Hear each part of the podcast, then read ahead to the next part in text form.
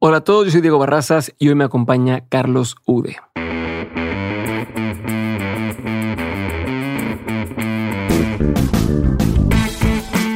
Hoy platiqué con Carlos Ude, cofundador de Credimon, una institución financiera que ofrece opciones de crédito para empresas y personas físicas mexicanas, con el objetivo de dar soluciones financieras e innovadoras e impulsar sus proyectos de negocio o personales. Credimon busca impulsar la empresa mexicana y reducir las barreras de acceso al crédito, tanto para empresas como personas físicas. Carlos lleva nueve años en el sector financiero y antes de empezar Credimon, trabajó como especialista financiero en MFM. Y antes de todo esto, empezó su carrera profesional como arquitecto y justamente en este episodio hablamos de cómo le hizo para darle un giro a su vida y poder entrar al mundo financiero viniendo de una industria que no tiene nada que ver con esto. Si estás considerando cambiar de industria o estás pensando si es demasiado tarde para cambiarte o no, este es un episodio que te va a ayudar a resolver muchas de estas preguntas. Carlos Ude, bienvenido de mente, gracias por estar conmigo el día de hoy. Es un honor tenerte por aquí. La gente no sabe, pero nos conocemos por la maestría. Estuvimos ¿Qué fue? ¿Un año, dos años? ¿Cuánto dura, cuánto dura la maestría? Duraba dos años. Dos años viéndonos cada semana casi, cada dos semanas haciendo mucha tarea, obviamente. Em, y todos los proyectos. Me encantó conocerte por allá y desde entonces te he seguido la huella en los proyectos que estás haciendo, especialmente Credimon. Y el día de hoy estás para hablar de eso. Quiero traerte para, para entender cómo es que has hecho las cosas tan bien y cómo es que ha crecido esa empresa tan rápido. Entonces, voy a empezar por algo que no es el negocio, sino cómo empezaste tú. Eres arquitecto. ¿Cómo acabaste acá? Eh, muy buena pregunta. De hecho, precisamente estaba hace rato pensando, este, ahora en mayo cumplí 20 años de, graduado. De hecho, se está, planeando ahí la reunión de la, de la racita de la generación.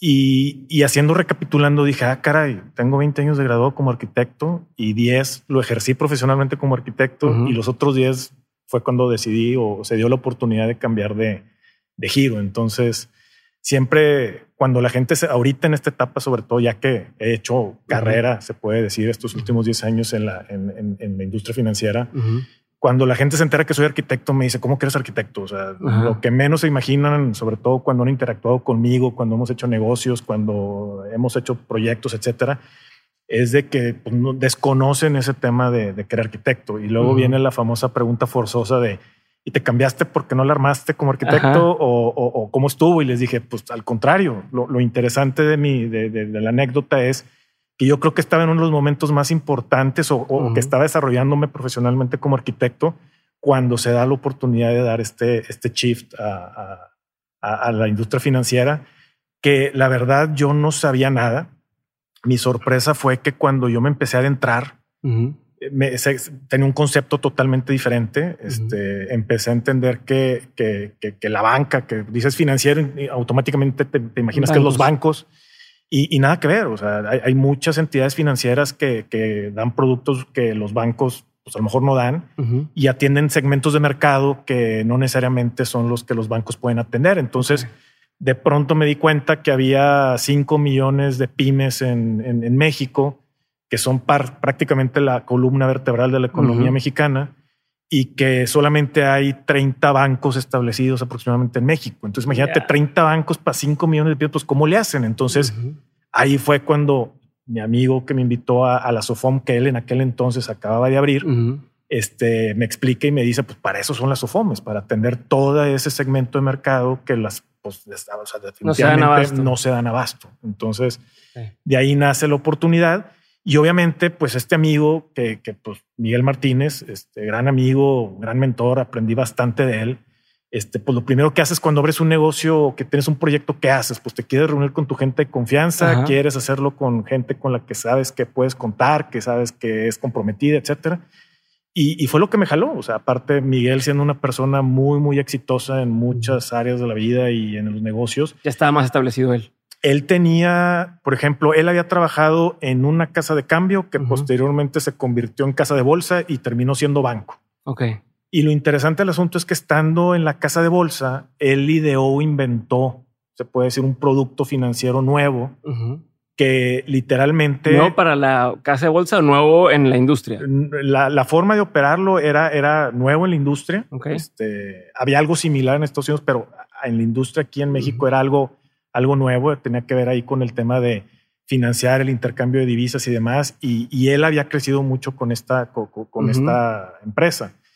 Entonces, él, él, siempre muy echado hacia adelante y todo, este, inventa este producto y, y, ni le entendieron tanto donde él trabajaba que hasta él dijo, ¿sabes qué?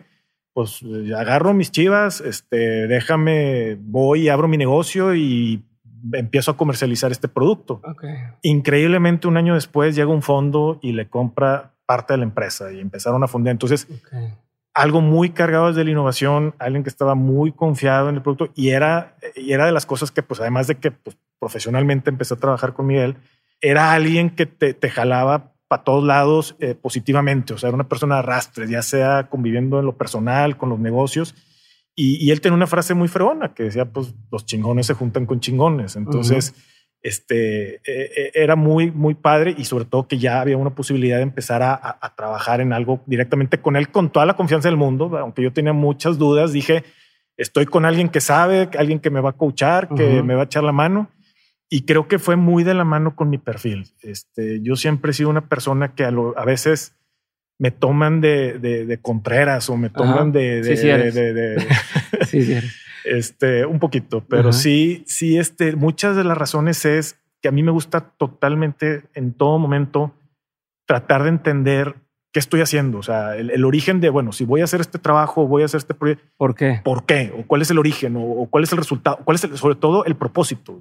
si, yo voy a estar haciendo cosas en el día a día y me voy a estar dedicando profesión, pues al menos quiero entender el impacto, el propósito o el origen de la razón por la que lo estoy haciendo. Entonces, siempre he sido una persona muy, muy curiosa, este, en, no por, por dar contreras, decir si lo hago o no lo hago. yo lo hago, pero explícame por qué lo hago y por qué lo hacemos, etcétera. Entonces, es algo que yo empecé desde que estaba recién graduado como arquitecto. De hecho, como anécdota, este, yo me graduó y pues obviamente pues era recién graduado como arquitecto. Había hecho durante los años de la carrera, había estado trabajando este, en un despacho de, un arquitecto aquí en, Monterrey. Y ahí pues, pues, estás desarrollando, estás practicando lo que haces durante la carrera. Llega un punto donde dices, oye, pues es que estos diseños los hago en representación de este arquitecto y casi casi me lo estoy aventando yo solo, pues sabes qué, pues yo sé personalmente que yo ya me puedo aventar un diseño este, sin que realmente venga la firma. Entonces es donde empiezas a hacer tus proyectitos, empiezas a hacerle el, la remodelacióncita al tío o al conocido o a la mamá del amigo y pues es donde empiezas un poquito con tus pininos, siempre aventándote, teniendo confianza, o sea, te vas dando cuenta que lo que haces eh, tiene un impacto este, y sobre todo que dices, pues bueno, me arriesgo o me lo aviento y ¿Qué es lo peor que puede pasar? Pues a lo mejor no le va a gustar o no va a quedar bien, pero pues, pues modo, ya se acaba ese y viene otro. a ver, a ver, Ude, voy a desmenuzar varias cosas aquí. Te, arrancaste así en primera. Uno, ¿por qué dices que te fuiste en el mejor momento que estabas en arquitectura? O sea, ¿por qué decidiste, ah, voy con madre, estoy teniendo éxito en la carrera en la que yo estudié, en la que en teoría quiero ejercer? Porque dices, eh, me lo voy a jugar y me voy a ir con algo que va empezando.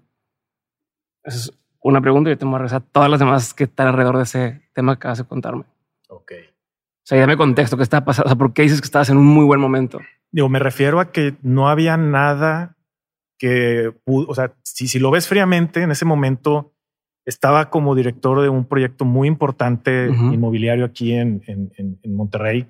Ya era director integral de proyectos inmobiliarios donde me tocaba literalmente desde reportearle eh, corridas presupuestales y proyecciones a los inversionistas, este, algunos de ellos de fondos de capital muy, muy importantes de aquí de Monterrey, hasta estar en la obra con el maestro diciéndole el detalle del, del, piso. O sea, siempre me, he movido en todo el espectro. O sea, no porque estoy acá con los directores, de repente no me iba a la obra y de repente me aventaba recorridos así y me acercaba con el maestro. O sea, por, por lo mismo, me gustaba interactuar para que me platicara el maestro a ver el detalle, la boquilla, eso porque siempre hay un hambre de, conocer que hay un know-how. O sea, siempre hay una persona que sabe algo que tú no sabes, independientemente si sea este gran inversionista de fondos de inversión hasta el, este maestro que está colocando ahí los, los pisos en, un deck de alberca, por ejemplo. Entonces, este, siempre, siempre he tenido esa noción. Este, obviamente, pues Miguel, Miguel Martínez era alguien que yo, yo admiraba. Más grande que tú. Básicamente un año más grande que yo. Somos contemporáneos. La verdad es que nos. Sí, no era como, ah, es que este señor que ya tiene tantos años de experiencia más que yo. la famosa frase que nos conocemos desde que, desde que éramos estudiantes, desde que estábamos en prepa, este, a, ese nivel. O sea, compartimos desde etapas muy padres en la vida. Y era alguien que yo admiraba mucho porque a la par, digo, pues yo como arquitecto, él era licenciado en Derecho, que se metió mucho en la parte de, economía y de, y de, finanzas, etcétera, entidades financieras. Y ahí él siendo abogado, supo aplicar su know-how como abogado a una entidad financiera. Mira qué curioso y se volvió alguien muy experto y tan experto que hasta siendo abogado en una entidad financiera hasta ideó un producto financiero, por un ejemplo. O sea, éramos muy similares en ese aspecto. Entonces era alguien que era, era muy padre tener una amistad de esas porque pues vas creciendo a la par, cada quien en su industria, cada quien en su trabajo. Pero esas veces que tienes esos amigos tan cercanos que dices, oye, qué chingón que, que este compadre con madre. o sea, eh, tu, tu, tu, éxito es mi éxito y viceversa. Sí, te emociona que le vaya bien. es la gente con la que buscas el momento para poder estar con ellas. Ok. Entonces, este, número uno, pues viniendo de él, casi, casi literalmente digo, este, voy sin ver, casi, casi. Confío pleno. O sea, era ese grado de confianza. Se acerca contigo, tú estabas en estos proyectos, te estaba yendo muy bien y te dice él, oye, traigo esta otra onda, ¿cómo ves? Así. Ah, más o menos estuvo. Estuvo bien curioso porque un día me dice, oye, te invito a comer. Te, invito a comer este, para que me platiques cómo van los proyectos. ahí medio, ya habíamos arrancado y ya estaba empezando a hacer publicidad. Recuerdo muy bien este, que, que e, e, era, muy era muy peculiar porque él este, se falleció, ¿verdad? Él falleció. Sí, él, falleció unos años después, pero lo curioso era que como andaba en mil cosas él, de repente me dice, a ver, ¿cómo vas con los proyectos? No, pues mira, padrísimo, porque estamos haciendo, o sea, yo me empecé a explayar un poquito como ahorita, diciéndole de esto y el otro. Y él nomás escuchándome y comía y luego veía el tenedor y acá y dices, no me está pelando este vato. y luego, a ver, espérame tantito, mesero, no sé qué. Entonces yo me arrancaba hablando y luego me dice, ¿sabes qué? Este, aguanta un tantito, voy al baño. Regresa y me dice, a ver, ya déjate mamar. ¿Cuándo te vienes a jalar conmigo? A ver, espérame. No, es que estoy empezando el sofón, vamos muy bien, ya llevo el fondo, esto va para adelante. Quiero que tú también participes y te beneficies y aprendas de esto. Entonces, caray, fue una cosa que no me esperaba. Obviamente, en automático mi mente dijo, claro que sí. ¿Cuántos años tenías ahí más o menos? Pues eso fue en el 2012. Entonces estás hablando que fue hace ya nueve años, pues tendría 36 años. Ya, no, no es, no, es hace tanto, ¿no? Y ya estabas grande. Sí. ¿Estabas casado? ¿Ya tienes hijos? Bueno, eh, eh, ahí viene el siguiente punto. O sea, yo decía que sí, pero lo único que yo decía es, ah, caray, ya la decisión pues no es 100% mío. O sea, ya, ya cuando estás casado, cuando tienes hijos, pues sabes que tus decisiones tienen impacto este, hacia terceras personas. En este caso, este, mi esposa y mis dos hijos. Entonces estaban chiquititos. Entonces, pues, quieras o no, este, pues e, eso sé que te, tiembla la mano. Pues, pero por otro lado estaba él que pues yo confiaba plenamente en él. o sea, pero no es lo mismo cuando dices, oye, que tengo 20 años, tengo 21 años, no tengo responsabilidades y no funciona, estoy muy joven para el mercado laboral. Ya a los 36 años, no es que estés viejo, pero también no es tan fácil entrar a una empresa porque ya es, oye, pues este es un perfil que entras y entras con un sueldo de un perfil más alto y entonces, pues no, no, no hay que darle todavía, mejor contratemos a alguien más junior. Y lo, o sea, entonces es una decisión, creo, que se vuelve complicada también hacia adelante. Si me lo voy a jugar con algo que no existe o que tiene poco existiendo y abandonar lo que tengo seguro, todavía si fueras experto en finanzas y dices, no, es que este es mi mero mole por aquí, tampoco sabías de eso. Entonces, ¿por qué dices va? Él me dijo. De hecho, precisamente. Hacías ciegas tanto confiaste en este güey. Precisamente fue una de las cosas que yo le contesté. ¿Por qué me estás invitando a mí? Ajá. Que yo no sé nada. Yo no sé nada de la industria financiera. Y me dice, precisamente por lo mismo te estoy invitando, porque no estás maleado, porque tú vas a poder aprenderlo desde el enfoque que yo le quiero a esta empresa. Dice, yo quiero que, que, que MFM, que esta es la, la, la, que él, que él arrancó, decía, yo quiero que no sea como la banca tradicional, quiero llegar a ser un banco, pero no la banca tradicional, una banca diferenciada, una banca muy customer centered, que, era, algo muy novedoso en aquel entonces.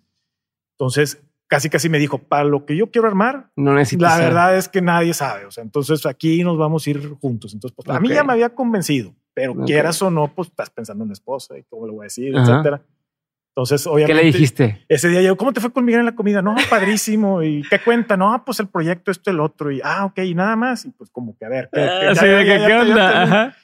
Y le dije, no. Siempre pues, saben. Algo es que. Algo olió. Ajá, sí, desde siempre. lo que le empecé a decir, dijo, no, no, no, no, no, De no que, nos oye, es que de este eso". compa que tiene esta empresa que está bien padre, que fíjate que tiene un chorro de futuro, casi No, casi, y, ¿no? y ya, y, y- Paola ya verdaderamente conocía a Miguel porque, este, pues igual, Miguel ya casado y pues con las parejas, o sea, salíamos, Ujú, así nos conocíamos, o sea, más o menos tenía una, un- una referencia, Ujú, pero ella tampoco en ningún momento dado se imaginó que me iba, me iba a invitar al Ok. proyecto. ujú. Y me hizo la misma pregunta, ¿y tú qué? Sí, Ok. pues él dice que se va a encargar de enseñarme todo, que por él no va a quedar, que si yo no la hago en el- lo financiero, Ujú. eh, eh, fue por culpa mía y no porque eh, el negocio no haya puesto todo a, mi a- a- disposición mía. Ok. Entonces, este, y te fuiste con un sueldo y todo. O sea, Fíjate que eh, esa fue la parte todavía sí, si le quieres meter más drama. trabas, él me dice, vas a entrar como promotor. Entonces, pues los promotores ganan muy, muy bien. Sí, y la verdad es que lo atractivo de ser un promotor es este el sueldo variable. O sea, no, tienes, no tienes tope. Ok. Pero, este, bonitas. O sea, tu sueldo va a ser abajo. Era un fijito. Ya. O sea, es, es un fijo muy bajo y tienes que vender algo que nunca has vendido. eh, es, es básicamente un fijo, muy, muy eh, simbólico, si lo quieres ver así. y todo es en base a, a, este, a resultados. ok. A- consigue clientes, genera negocio y, y te damos comisión. No, pues O sea, está tal muy bañado. Pero, por ejemplo, a mí me había estado pasando cuando estaba como director del proyecto inmobiliario, pues Ujú. obviamente estás como director, tienes un buen sueldo, tienes un buen puesto. Una de las áreas que tú manejas es el área de ventas. O sea, tú Ujú. tienes, hay un área de ventas, contratas a una agencia de publicidad, de, de marketing, etcétera. Tienes un grupo de ventas y tú veías cómo se llevaban los, este, las comisionzotas y decías, Decías, "Madre, a "Ay, veces güey". ganaban hasta más que uno. Entonces Ok. decías, caray, pues ese es la naturaleza de las ventas, así como puedes ganar Sí, mucho, mucho riesgo. que va- el- lo que puedes llegar a ganar va con el riesgo de que no. O sea, yo Ujú. creo que si quieres mantener algo fijo, pues quédate con un sueldo fijo bajo un esquema. Ujú. Este, no significa que te va a ir mal, pero siempre te queda la cosa. Y yo lo veía este, Sí. que, que les iba, que les iba. Y aparte no te dejan vender, ¿no? Como esos puestos es dirígelo Bueno. a este- al equipo Bueno. de ventas y ellos se llevan la comicha. tan involucrado como te decía hace rato que esa, esa ansia de estar aprendiendo y todo, pues aunque pues era el director del proyecto y que había un arquitecto asignado a diseñar, yo me involucraba en los proyectos. Literalmente yo le metía manos, o sea, el arquitecto entregaba el plano y yo me metía en AutoCAD y le hacía correcciones y le mandaba las correcciones ya en el plano hecho en AutoCAD y órale, ya para que lo imprimas casi casi. Ok. Claro que le molestaba bastante que lo moviera, pero era el grado de involucramiento porque yo literalmente cuando estaba diseñando algo o Ujú. cuando estaba revisando algo como, como de- de- proyectos arquitectónicos, Ujú. yo literalmente me sumergía desde la posición del cliente. O sea, yo Ok. me ponía en esos pasos y claro, no significa que mis gustos sean eh, los mejores, pero creo que tenía un, un- un- tino para tomar buenas decisiones cuando había que confrontar ese tipo de... O sea, ahorita me voy a meter más en ese tema de diseñar pensando en, en el, en el usuario, que es algo que creo que haces muy bien, pero me da la atención que desde entonces ya lo traías. ¿De dónde viene eso? O sea, Bueno. ¿dónde empiezas? Aunque no tuvieras ese nombre, ¿no? Aunque no tuvieras este de, ah, Bueno. sí, este Customer Centered Design, pero ya estabas haciéndolo. ¿Por qué? Te voy a platicar precisamente ahorita hace rato que, me, que te platicaba de, de que pues me gradúo, eh, tengo mi primer trabajo y a mí me contratan como dibujante de planos en uno de los primeros desarrollos importantes verticales aquí de Monterrey, que era el desarrollo de los Arcángeles. Ajá.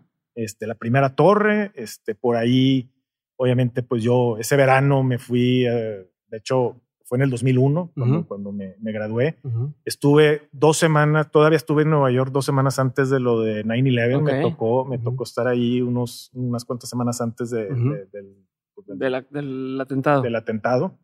Y entonces regreso y me dice, oye, pues es que este mío está como el director del proyecto y, y necesitan un dibujante porque pues de repente se les atora ahí lo de los planos, que es lo más esencial que puedes hacer como, como arquitecto. Y le dije, va. Y la verdad es que hasta me iban a pagar menos que cuando estaba como practicante, pero me iba a meter a uno de los primeros desarrollos verticales importantes Ya. en Monterrey. Era más que nada por lo que yo sentía que podía aprender. O sea, esas veces que te dicen, deberías de pagar por estar ahí en vez de que te pagaran. ajá, dije, no, no, espérame, pues, tu trabajo vale, Ok. pues, no lo puedes regalar. Ok. Eh, y, y fue ahí Pero y donde pensabas en, ¿es, porque, ¿es por lo que voy a aprender o también era un tema de eh, la credencial que me va a dar? Es como poner eso en mi currículum, por decirte algo. sí, y sobre todo que siempre he sido la mentalidad, me gusta involucrarme eh, eh, en, el mejor pedo en ese aspecto. Es como, Ya, voy, a en estar involucrado, voy a estar involucrado en un proyecto chido que, que, Ya. que- que está haciendo un referente. O sea, yo estuve ahí, o sea, y yo me involucré y yo me enteré de esto. O sea, me gustaba muy, muy, muy estar involucrado Ujú. en eso. O sea, te gusta el pedo y el olor a caca, como dicen. Profesionalmente hablando. Profesionalmente hablando. sí. Es correcto. Y, y- y aquí viene la parte interesante. Entonces, una de las cosas que yo hacía como dibujante era Ajá. Que pues, eran departamentos de lujo de muchos millones de pesos. Entonces, si un cliente quería hacer algún detalle o Ujú. algún cambio en el proyecto, pues, aquí está Carlos Venga. y te lo hace y ya le autoriza el layout y lo construyen. Empecé a notar que muchos de los cambios que estaban pidiendo era sobre las mismas cosas. Mm. Que el baño está muy chiquito y la recámara está muy grande, o sea, cosas de, de- de espacios. Sí, sí. Entonces, De la distribución. del- Exactamente. Yo empecé a hacer un listado más o menos de los, de los este, puntos recurrentes Ujú. y yo también decía, pues es que sí, también se la bañó, va a entrar de lado aquí al baño y en Ujú. la recámara va a estar acá, salón de baile casi, casi. Este. O sea, ¿quién diseñaba eso antes que tú? ¿Por qué esa persona que lo diseñaba antes que tú no se daba cuenta que algo estaba pasando? O sea, o, o si para ti también era medio sentido común decir, oye, pues, ¿qué onda con estas, esta la configuración? verdad, lo desconozco. A mí también me llamaba la atención que Ajá. un proyecto importante que se le había entregado a un arquitecto de esa talla este, tuviera estos detalles, sobre todo que, pues sí, tenemos dos tipos de arquitectos, el que hace un monumento de edificio y se ve bruto, pero cuando estás adentro es la cosa más Incómoda. horrible, incómoda. Y hay cosas muy discretas que te dan una calidad adentro. Entonces, este era el de los que, pues sí, es un icono y ahí lo tienes en la loma larga, pero ya el, el día a día, pues había cosas que pues estaban brincando. Y deja tú que lo dijera un arquitecto, lo estaba diciendo el cliente. Entonces yo empezaba literalmente en el despachito que estábamos ahí en la oficina, le ponía un café, le ponía una silla a la señora y a ver, vamos a ponernos aquí a diseñar y dime dónde le muevo. Entonces era mucho esa interacción. Un día dije, voy a agarrar los layouts de todos los departamentos, les voy a quitar todo lo que traen Ajá. de distribuciones y voy a hacerlos a como Carlos Ude los haría si él fuera el arquitecto. Ok. O sea, totalmente acá Pero sin pedir permiso, sin que la gente supiera. Dijiste, yo voy a acomodarlo y lo voy a... en mi tiempo, digamos que lo hice de, de- de hobby. Ajá, no ajá. estaba esperando nada a cambio. Ujú, porque yo sabía que podías presentar algo mejor. ujú.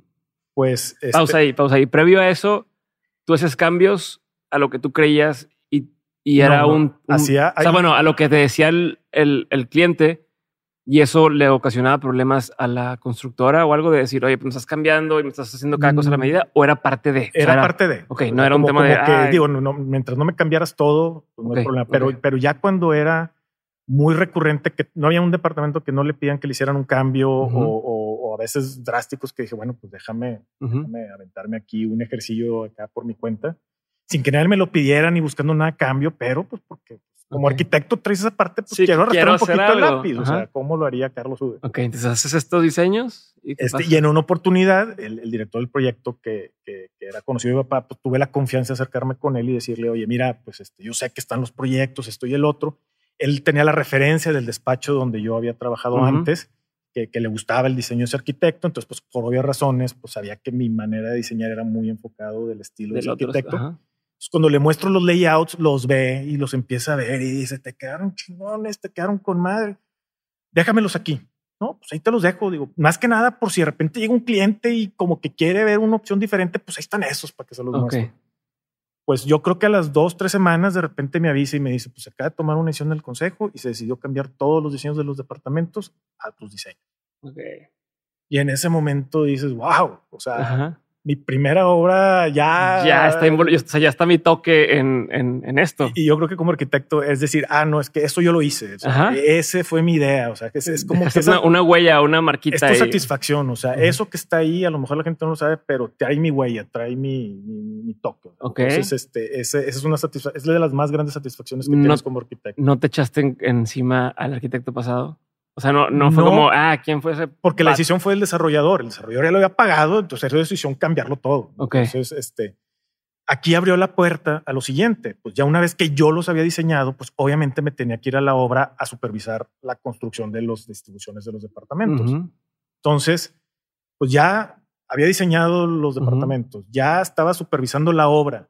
Obviamente, como ya estaba en el edificio, pues ya estaba viendo cómo eran estructuras acá de losas postensadas y con precola, o sea, conceptos ya Ujú, bien claro. cañones, que pues si ya estoy ahí, pues pégate, chécate cómo está todo este asunto. Entonces, e, esa sed y esa hambre de estar conociendo. Y, y eso fue lo que de pronto, a un año de yo estar en ese proyecto, me habla otra inmobiliaria de aquí de Monterrey que quería empezar a hacer ese tipo de desarrollos. Obviamente era un mercado nuevo. Tenías 26 años ahí. Tenía 26 años y curiosamente pues estaban buscando a alguien que fuera el project manager para esos proyectos. Y haz de cuenta que pues, yo, a la, o sea, pues me hablaron y pues la apliqué y este, pues pasa típico un proceso, pero yo decía, no, hombre, pues con lo que tengo yo de experiencia, pues, pues obviamente no. O sea, para ese puesto, la gente que entraba estaba a los 30 era gente normalmente con más, con más, experiencias, ya con una trayectoria, ya con muchos años de lo que yo estaba haciendo. Y para mi sorpresa, pues me seleccionan. me, escogen, me escogen a mí y, y, cuando llego y digo, bueno, pues ahora sí, igual con todo el nervio, decir, bueno, pues es la primera vez que lo hago, con todas las cuestionantes del mundo. Eh, llego y me dicen, aquí están los terrenos, aquí están los lineamientos, tú dinos qué podemos hacer. Date. Literalmente, o sea, era desde cero, chécate las factibilidades, alturas, eh, pisos, etcétera, y costéalo y sácale números y presupuesto. ahora sí que empezar. ¿Y sabías hacer todo eso? Pues no. ¿O lo aprendiste ahí también? Pues algunas cosas no, pero sabía que las podía aprender en el. Pero te explica, o sea, por ejemplo, alguien que entra a un puesto así, le dicen, bueno, vas a hacer esto y aquí tienes a tu otro jefe que te explica lo que tú no sabes o tienes que aprenderlo, porque tampoco era como, ah, bueno, todo lo encuentro en Internet. Eh, creo que en ese entonces no era tan fácil encontrar todo en Internet. ¿A quién le preguntabas? O, tiene, o sea, Obviamente cuando, cuando entro como project manager con ellos me, me, meten a unos diplomados de, project management que, que, te empiezan a enseñar las metodologías para, para poder ir llevando la, la, alta administración de un proyecto inmobiliario. Y de ahí pues trae ciertos conceptos básicos donde tú vas, tienes que sabes que tienes que ir generando cierta información y ya la forma en como tú la generas es bajo formas que tú sabes o metodologías que también los demás proyectos siguen. Entonces no cada proyecto es igual, pero en, general te manejaban estas nueve áreas que era de, del project management. Entonces, que tenía que ver con costo, con calidad, con tiempo, etcétera. Entonces, era como tenías que llenar el manualito, pero pues ya a la hora de tenerte que poner a sacar planos es pues que consigues un arquitecto y consigues tu ingeniero. Entonces, me empezó a tocar estar en una posición donde ya no era el que yo lo generaba, porque dices, el director de una orquesta me imagino que ha de saber tocar 20 instrumentos, pero no se puede bajar a, tocar los 20. Tiene que saber tocarlos y a la par dirigir gente que lo pueda tocar en conjunto. Entonces fue donde me empezó a gustar mucho eso de, poder tener un equipo, de poder empezar a desarrollar un proyecto. ¿Te respetaban aunque estuvieras tan morro? Pues, ¿Cómo te ganaste ese respeto? Pues yo creo que cuando, cuando das resultados, vale madre.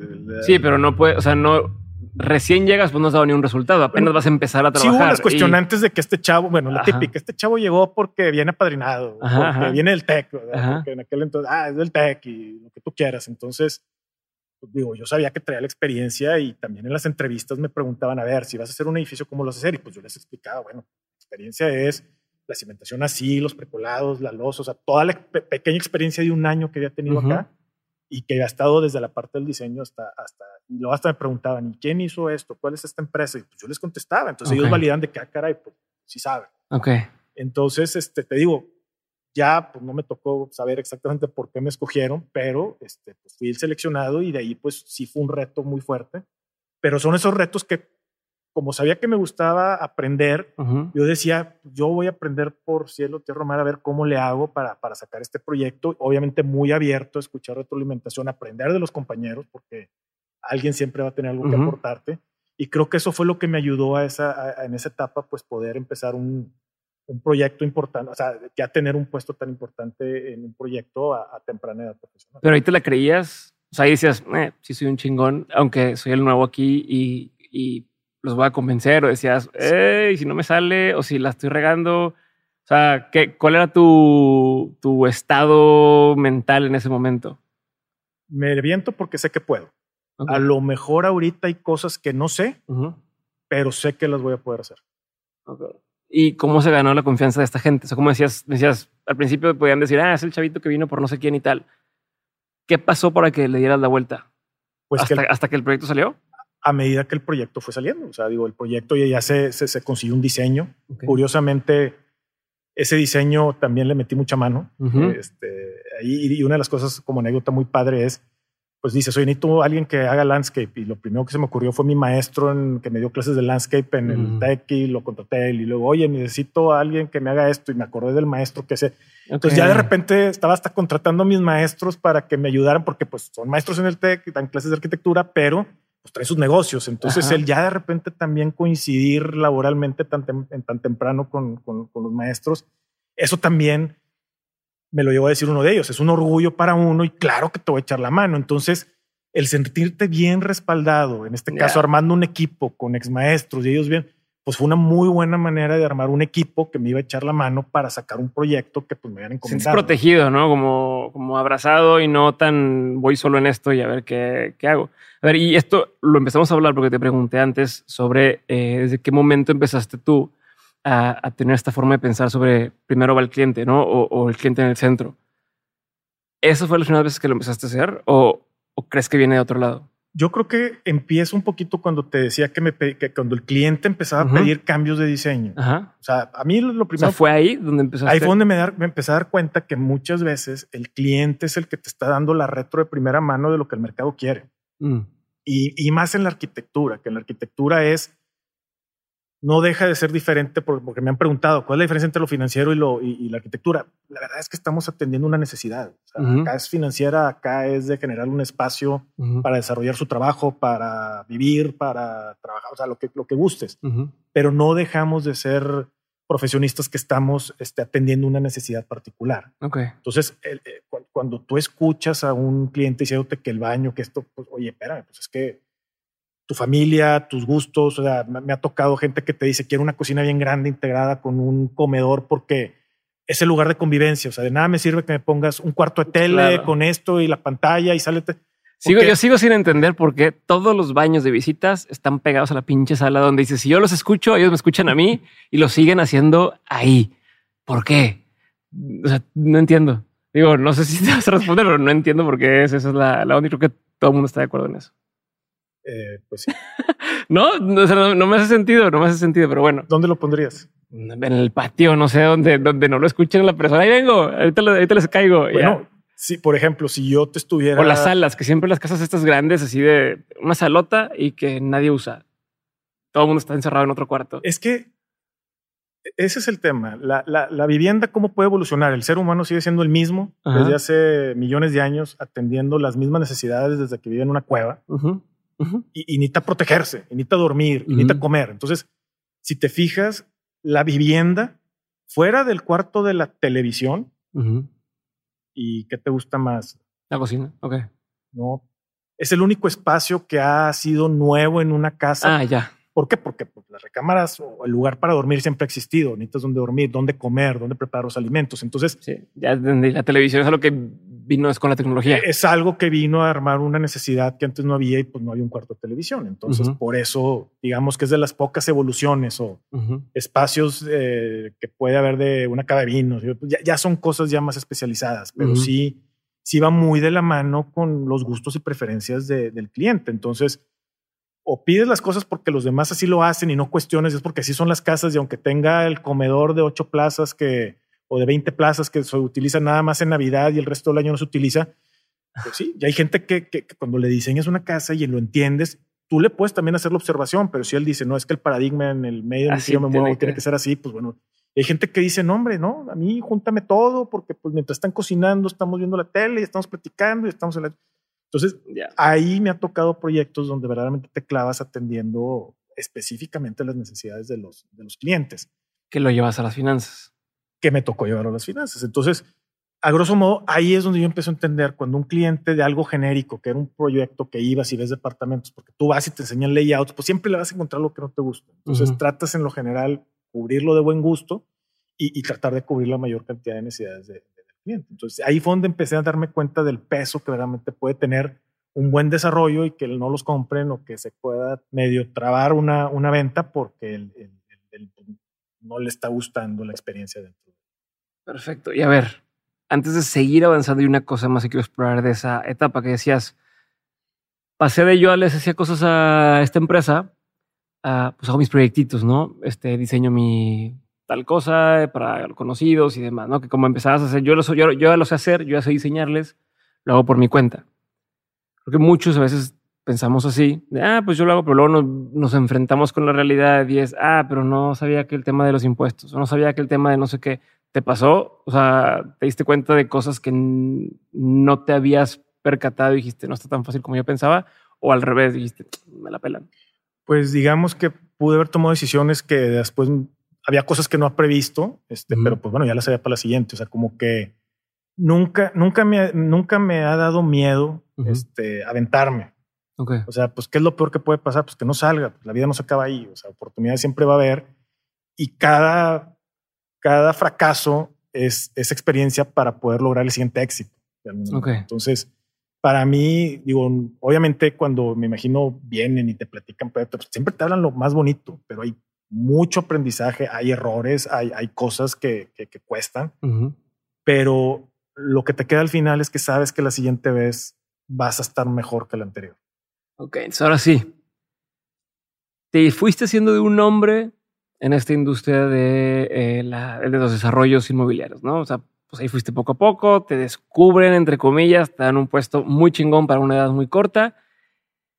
Ya me contaste esta otra parte de la historia donde, donde te empiezan a invitar a sumete a esta cosa, decides irte. ¿Qué pasa entonces?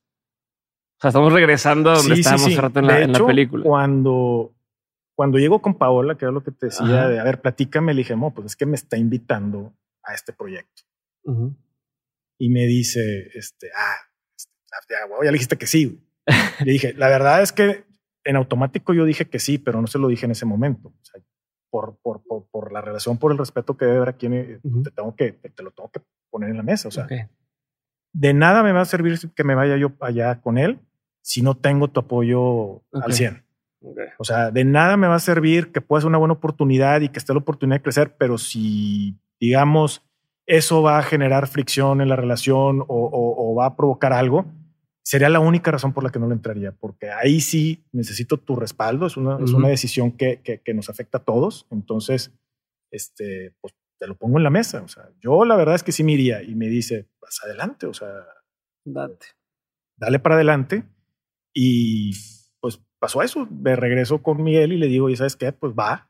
Digo, no fue el día siguiente, pasó una semana y me dice, no, pues pensé que ya te estás echando para atrás. Le dije, no, no, no, tenía que medio acá sondear las aguas. Tenía que avisar acá en el, en donde estoy trabajando. Y este, y pues va, va, va, va, va para adelante. Ok, entonces esto fue hace 10 años. Hace nueve años. Hace nueve años. Y desde entonces estás en esa industria. ¿Qué pasó? O sea, ¿cómo, cómo pasas de me contratan para algo en lo que no soy experto, o más bien ni siquiera sé, a hoy tengo una empresa que es Credimon, que es una de las referencias en la industria, eh, que es que tú empezaste o, tú con tus socios empezaron. ¿cómo, ¿Cómo vamos a recorrer ese camino? ¿no? ¿Dónde empieza? ¿Dónde, ¿Dónde dices, ok, soy bueno para esto? ¿Dónde dices, sabes que ya no quiero estar aquí o lo quiero hacer por mi cuenta? ¿Cómo va pasando todo eso? La ventaja de haber entrado a la, a la sofón de, de, mi brother, de este Miguel, era eso, que, que, que, que para mí era campo libre.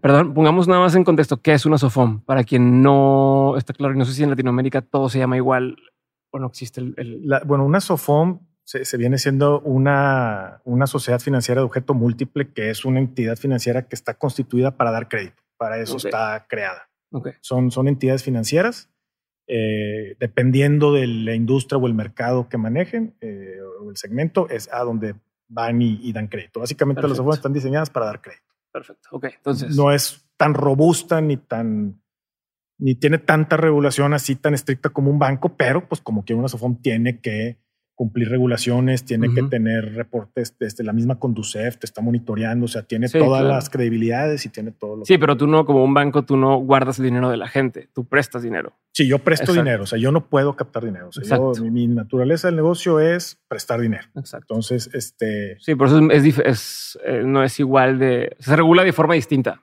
Sí, por ejemplo, si yo te pido banca de inversión, pues, pues yo no tengo, yo no puedo tener esa parte. Nosotros es, dar créditos y, específicamente, pues eh, estamos enfocados en el segmento de las pequeñas y medianas empresas. Es el, gran mercado desatendido que hay en, México. Ahorita entraremos a eso, pero vamos ahora sí a la historia. Entonces, te interrumpí donde dices, entras eh, con, con tu brother y qué pasa. O sea, ¿cuál, fue la ventaja de entrar ahí? ¿O qué pues descubriste? ¿Qué empezó a pasar? Pues inmediatamente fue, pues empieza a ver las aguas, empieza, de entrada es a ver quiénes son los chingones aquí. ¿Quiénes son los que son más experimentados? Y me dice, no, pues él empezó desde el día uno y él entró a los pocos meses y ahorita él trae al mejor cliente. Entonces, pégateles, pégateles, que te platiquen. Este, cuando yo empezaba a sacar las citas para, para empezar a vender el producto, pues a veces tampoco te sentías así con mucha confianza y pues invitabas a la gente experta o los que tenían más experiencia para que para que te acompañaran. Y muchas de las ocasiones era deja que ellos hablen y tú nomás de oyente, aunque seas el de la cita, porque estás aprendiendo. O sea, estás aprendiendo, estás entendiendo el estilo, estás ya, ya, ya vas ideando tu forma y ya con el paso del tiempo, ahora sí tú ya con tu estilo empiezas a hacer los, los pitch de ventas. ¿Cuánto tiempo tenía la empresa en ese entonces? ¿Cuándo tú entraste? Tenía dos años. Ok ya había agarrado ritmo, o sea, ya... Eh, como te decía, el, al primer año que abre la, la, eh, este, la, la SOFOM, este, eh, llega un fondo de inversión, le, la capitalizan, y uno de esos era un capital, un, un, fondo extranjero, entonces de pronto de, de, estar operando en un espacio chiquito, pues crecieron, o sea, se vino un crecimiento y es donde, donde dices, es que necesito traerme gente al área comercial, que fue para lo que me tenía contemplado, a, a que me ayude a, a, traer cartera, o sea, a traer clientes. Entonces, ahí es donde precisamente pues te empiezas a juntar con los que le saben, empiezas a hacer tu estudio, empiezas a, ahora sí que haces tu tarea y, y, quiero entender lo que estoy vendiendo. Quiero tratar de entender cómo puedo hacer que este producto lo, lo, lo, lo, adquiera o lo consuma el mercado. ¿Qué aprendiste ahí? Porque tú no estabas en ventas antes. Entonces, ¿qué, qué, si pudieras irte a principios o lecciones o cuestiones de, a ver, ya entendí o me di cuenta que si yo quiero venderle a alguien, esta es la forma de hacer el approach, esta es la forma en que debo hacer tal cosa, eso es lo que está buscando. ¿qué, te diste cuenta que esto me está funcionando? Pues mira, yo creo que va un poquito todo muy relacionado con la anécdota que te decía de los vendedores, que cuando yo estaba como director de, proyectos y veía que se estaban papeando a veces. Lo peor del asunto es que como yo el producto, los departamentos o el desarrollo este, estuve desde que prácticamente estaba en pañales, o sea, lo conocía de la A a la Z, o sea, lo conocía. Entonces me gustaba con los este, vendedores de repente decir, a ver, el siguiente cliente que entre, que nadie, que sean fríos, este, déjame atenderlo. Es como que para yo pasar como si fuera un vendedor. Y yo me aventaba la presentación y los planos y teníamos unos kioscos muy bonitos con videos acá interactivos y padrísimo. Y luego ya cuando se, ah, no, sí me interesa datos, pues yo ya sé, en ese momento se lo pedí, a ver, espérate, pero yo creo que me tendas tú. Y no, no, pues es que yo soy el director del proyecto. Ah, caray, este, no, pues muchas gracias, te, te dejo en buena y cerraba la venta y cobraba la comisión y decía, caray, pues creo que aquí le estamos haciendo el jale. Entonces me di cuenta en ese momento que cuando dominas, conoces bien un producto y sabes que el producto es bueno, puedes venderlo. Este, sabía que lo podía hacer, me había tenido, había tenido esa experiencia como arquitecto en este proyecto. Entonces dije, tengo que conocer este producto para tratar de ver cómo lo vendo y, y poco a poco pues, Sí, o sea, en, parte es decir, eh, nada más necesito que me den oportunidad de explicarles y si les explico cómo es un producto muy bueno y lo conozco, probablemente los voy a convencer. Pero tengo entendido que en un proyecto inmobiliario se acercan más de lo que tú estás eh, persiguiendo y en este otro, pues persigues un poco más, ¿no? O sea, tienes que tú ir a buscar y ofrecer o también llegan solos llegan de todas formas. Obviamente, pues no es lo mismo un banco que pues ahí sí te llegan a la puerta. Sí, a la sucursal. Normalmente acá, pues igual tienes un tamaño pequeño. También a medida que tú vas conociendo el tipo de productos que das, te vas dando una idea para qué industrias y para qué mercados es donde mejor pudiera embonar. Y haces mucho due diligence, empiezas a ver, a ver, manufactureras, empresas que exportan, empresas que importan que manejan productos que estén relacionados con el dólar, porque te decía, era un producto que estaba muy relacionado con el financiamiento de la compra y venta de divisas. Entonces, pues de entrada es cuáles son las empresas que importan y exportas y cuáles manejan divisas. Entonces, y luego viene la parte yo creo que más emocionante o que a mí más me apasiona de, este tema de las ventas es, quieres conocer, o sea, entender al cliente, conocer la industria, qué se dedican, cómo operan. Entonces, muchas veces el approach es, a ver, platícame tu negocio, o sea, platícame cómo atienden las necesidades financieras. ¿Hay algo que no se esté atendiendo por parte de alguno de tus proveedores financieros? Quiero tratar de entenderte por si yo te lo puedo ofrecer o si no, quedarme con la tarea para ver si por ahí pudiéramos hacer algo, que es cuando lo vas viendo algo repetitivo, te está dando la nueva idea por dónde va alguna. Otra vez de cambiar el layout, por así decirlo. Vamos a cambiar el layout. O sea, ese baño hay que cambiarlo porque como que todo el mundo me está diciendo que ese baño no está quedando padre. Entonces, eh, eh, eh, es el, ese, es el, es el, la parte del estar en ventas. Es la parte donde estás con la cara hacia el mercado y el cliente y al mismo tiempo hacia la organización. Eres el puente de tú transmitir la propuesta de valor del negocio y viceversa, al negocio tú decirle, aquí es donde está la verdadera propuesta, porque todas veces hablas con las gentes de back office y ellos piensan que la, el valor está en algo que no tiene nada que ver, a lo mejor es en algo totalmente insignificante o no tan elaborado.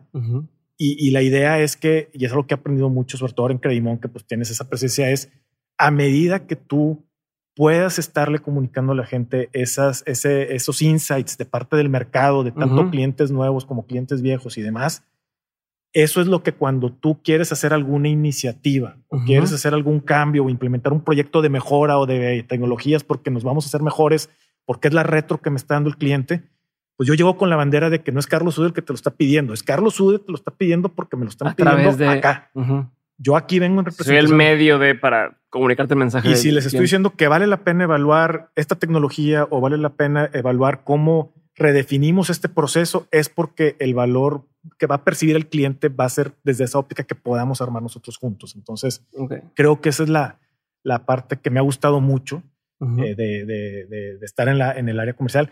Yo creo que en estos nueve años, ya, ya tengo nueve, prácticamente dije diez, pero son nueve años este, literalmente en, en, este medio. Y yo creo que en este tiempo, yo creo que sí he visitado más de mil empresas en todo México, de todos tipos. Este, contaste una de los globos y cosas Una que hace globos y una que hace guantes de látex y este. pero que me decías, ni te imaginas, o sea, hacen todos los globos de, no sé, de México y la hay, hay, una empresa precisamente que está en Guadalajara que, que, que literalmente hace todo.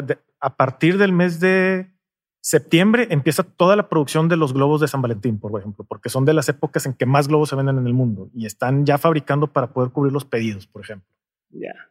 Este, y, vas a un a una empresa que tiene vacas y que le vende toda la leche a, tales marcas, de cuenta. Toda su producción va para allá y luego te dicen, no, y esta es leche verde. Y yo, ¿cómo? Sí, es que metimos una tecnología que todo el estiércol lo ponemos acá, lo cubrimos, genera gases, entonces es energía ecológica y con eso eh, alimentamos toda la electricidad de los de las este, corrales, etcétera. Entonces, wow, o sea, empiezas a aprendes un montón de cosas que no tienen nada que ver directamente con tu negocio, pero a fin de cuentas lo estás sirviendo. Nunca te dan ganas de decir, ah, quiero empezar un negocio de eso que está haciendo mi cliente o decir, quiero como si fuera por fuera de la empresa ser inversionista de ese cliente porque va a irle chingón o no te da esa tentación a veces. Ves proyectos muy interesantes. definitivamente ves eh, proyectos muy consolidados y ves proyectos que te enamoras y dices, caray, de veras que, que, me encanta tu proyecto. O sea, yo de mi cuenta voy a hacer todo posible para que te den el financiamiento porque te quiero el crédito, porque va a ser la excusa para estar pegado, para, para, estarte platicando y que me digas cómo vas y todo eso, porque me interesa.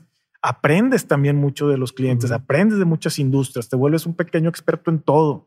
Empiezas a entender la parte cualitativa detrás de una empresa. O sea, cuando financieramente tú ves una, una empresa, pues ves números, ves rentabilidades, ves que, pero pues son, son fríos cuando en realidad detrás de eso ves empresas familiares, ves este cantidad de empleados y, y, años de esfuerzo y proyectos, etcétera. Entonces, esa es la parte bonita y que muchas veces te lo platica el mismo dueño, te lo platica uno de los directores y te lo dice con tanto orgullo. Yo no he conocido a la fecha un director o un dueño de empresa que no le guste explayarse de, de, su, negocio. Entonces, a medida que tú conoces el negocio de ellos, es donde ahora sí, ya entendiendo la necesidad de su layout, es donde yo trato de ver qué solución financiera le podemos proveer. De hecho, precisamente ese, es un eslogan que tenemos o un tagline que tenemos en Credimon. O sea, nosotros no damos productos financieros, o sea, damos soluciones financieras.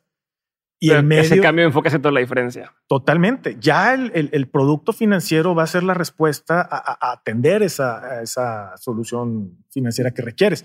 Y a veces puedes tener una, un, problema y lo puedes solucionar con dos productos, pero luego ahí tienes que idear con el cliente cuál en particular es el que le va a generar mejor, mayor valor. Entonces, cuando haces eso, saca ese primer crédito contigo e inmediatamente te busca para que le des el otro. O sea, empiezas a generar ese, ese apego en el journey de, de, audiencia. O sea, ya, ya no solamente hay confianza, sino que ya te, te tiendes a ir un poquito más al área de que ya generas un apego, una cierta sí, relación. Hay una relación. A ver, antes de entrar ya de lleno creemos un par de cosas más que quiero darle vueltas ahí. ¿Cuánto tiempo pasa de que estás ahí y que ya dices, ok, si fue una buena decisión y, y, no nos vamos a morir de hambre, ¿no? Con esto que decías de, pues no sé si hice la decisión correcta o no, o que tú querías irte con, con, con, tu, con tu compadre. ¿En qué momento dices, esto es? O sea, soy bueno para esto, esto es lo mío y si sí puedo vivir de esto. Bueno, pues este, obviamente, pues estoy varios años este, como, como promotor. Este, me tocaba estar a cargo de una promotoría. La empecé desde, desde que éramos nada más un ejecutivo junior y, yo. Así arrancamos. Y, lo curioso, y creo que lo conoces a Mauricio Bueno, este, él, era, él era el asesor junior que, que llega el primer día y me dice, ¿qué onda, compadre? ¿Qué, tenemos que hacer aquí? Pues le dije, pues también es el primer día. Entonces fue bien curioso porque ya hasta me estaban poniendo gente a, cargo y apenas íbamos a ver cómo estaba esto. Entonces empezamos juntos, los dos, y aprendiendo uno del otro, y él con unos expertos en ventas acá, y, fuimos armando el equipo y fuimos creciendo la, promotoría. O sea, nos fue a empezar a ir muy bien. Este, llegamos a, ganar varias veces el reconocimiento de la mejor promotoría de, de, todo el grupo y era porque pues estábamos llegando a los clientes, estábamos haciendo las ventas y, y, la verdad es que pues la, la, empresa crecía y tú crecías junto con la empresa. Pero ¿qué hacías diferente a las demás promotorías? O sea, ¿qué haces diferente al resto de tus compañeros que hacía que a ustedes les fuera bien y a los demás no tan bien como ustedes? Digo, les iba bien, no digo, tampoco es por eso, pero ¿dónde era la diferencia? porque tú ganabas los premios, o sea, no tu equipo. Yo creo que a lo mejor en esa etapa me había servido mucho mi experiencia previa, este, de ser digamos que a mí me ha tocado siempre estar de la parte que la que requiere el crédito. Por ejemplo, me acuerdo cuando, cuando estaba todavía como director de proyectos, pues muchas veces tienes que sacar con los bancos créditos puente, que es de los créditos que cuando llenas papelería es la mayor hueva del mundo, todo lo que te piden. Y me acuerdo perfectamente bien en aquel entonces de que me hablaba la ejecutiva del banco y me dice, ¿cómo vas? Le dije, no, hombre, este, esta semana lo hago, este, dame chance. Y me ocupaba y luego al, al, a la siguiente semana, ¿cómo vas? Y yo, madres, no le moví nada. Entonces, y era llena formatos y junta copias y mucha. Entonces, una de las primeras cosas que yo hice cuando ya estaba de este lado, cuando me decían, sí quiero el crédito y todo, que te decían, ah, es que no he tenido tiempo, ah, es que no he revisado los formatos. Entonces, yo me acordaba cuando me tocaba estar como usuario y dije, bueno, pues si me está entregando documentación en físico y mucha de esta información la vamos a ir llenando en las solicitudes, pues déjame le empiezo a prellenar o le empiezo yo en llamadas a pedirle los datos y ya nomás le decía revísalo. O sea, una forma un poquito más proactiva y, eso lo veían bastante bien. Entonces, este, que después fueron cosas que me empezaron a copiar las demás promotorías. O sea. Ok, pero en detallitos de ese tipo. Otra vez pensando primero en, el cliente y no más bien en... Es que te digo, eh, pensando hasta desde las cosas que parece que son más insignificantes, pueden llegar a generar un valor que a lo mejor en ese momento él piensa que iba a haber el valor en el crédito y claro, pues el, valor, en el, pero oye, me lo hizo bien fácil, o sea, me, evitó la flojera de tener que estar haciendo esto, por ejemplo. Entonces, creo que esa experiencia como usuario que tuve en su momento me ayudó verdaderamente que cuando ahora me tocaba a mí hacer el proveedor, bueno, pues trata de, llevarlo. Entonces, fueron de las prácticas que ayudaron mucho por ese lado. Ok, entonces, ¿dónde hace el brinco? El brinco viene por varias cosas. Este, como mencionaste hace rato, este, desafortunadamente en el, en el 2014, este, Miguel fallece, este, fallece en un, en un, accidente. Y obviamente, pues éramos un equipo extremadamente comprometido. O sea, todos estábamos bien enfocados. O sea, Miguel era los de que se encargaba de transmitir toda la visión que tenía de la donde quería que llegara MFM. Entonces, me acuerdo que todos nos sumamos así cañón de que no vamos a dejar caer este barco, vamos a empezar a echarle para adelante. Empezaron a salir problemas este, a raíz de eso, pues es este. Sí, se va el líder y Pero al menos nos había transmitido, entonces pues le, echamos para adelante. Entonces, este, ya después pues entra un director general interino y el negocio que si lo cerramos, le damos, no sé qué. Entonces, pues la cosa es que el proyecto quedó. Posteriormente, este, pues obviamente los, los, los, socios, pues que eran también eh, empresarios aquí de Monterrey, este, muy involucrados, porque hasta los veías ahí en los comités y todo, dicen, bueno, pues somos muy buenos en nuestras industrias, pero esto, pues ya al llevar una institución financiera que la queremos convertir en banco, pues cállate, o sea, no, no, eso para eso era Miguel. Entonces, ahí es donde pues empiezan a ver cómo le hacemos y, yo creo que es donde empieza a cambiar un poquito el shift de lo que, de lo que Miguel, o sea, Miguel quería una entidad financiera diferenciada y acá por estrategia y decisión de los socios empiezan a meter gente de banca tradicional. Pues ahí empieza a generarse el primer choque entre una ideología este, contra pues, lo que un legado, una visión que yo hasta la fecha con que no lo llevo, o sea, yo, lo digo abiertamente, o sea, para mí es seguir llevando el legado de este hombre. Este, y, ahí es donde empieza a ver los choques, empieza a ver los cambios, empiezan a cambiar los esquemas. Entonces, pues definitivamente se fue, no, yo puedo decir, no deteriorando. Se estabilizó. Sencillamente, pues como dicen ahí en el barrio, pues el, dueño del balón escoge al que mejor juega o él decide cómo se arman las retas. Entonces, hubo un momento donde nos dimos cuenta que, pues, ¿sabes qué? Pues, por más que tengamos celo por esta empresa que armamos con Miguel, pues no somos los dueños del balón. y ya no es la empresa que, y ya la que tú entraste. Y ya se están tomando otro tipo de decisiones que pues ya las están tomando ellos por su cuenta, donde ya se limitan únicamente a transmitirte lo que te compete como...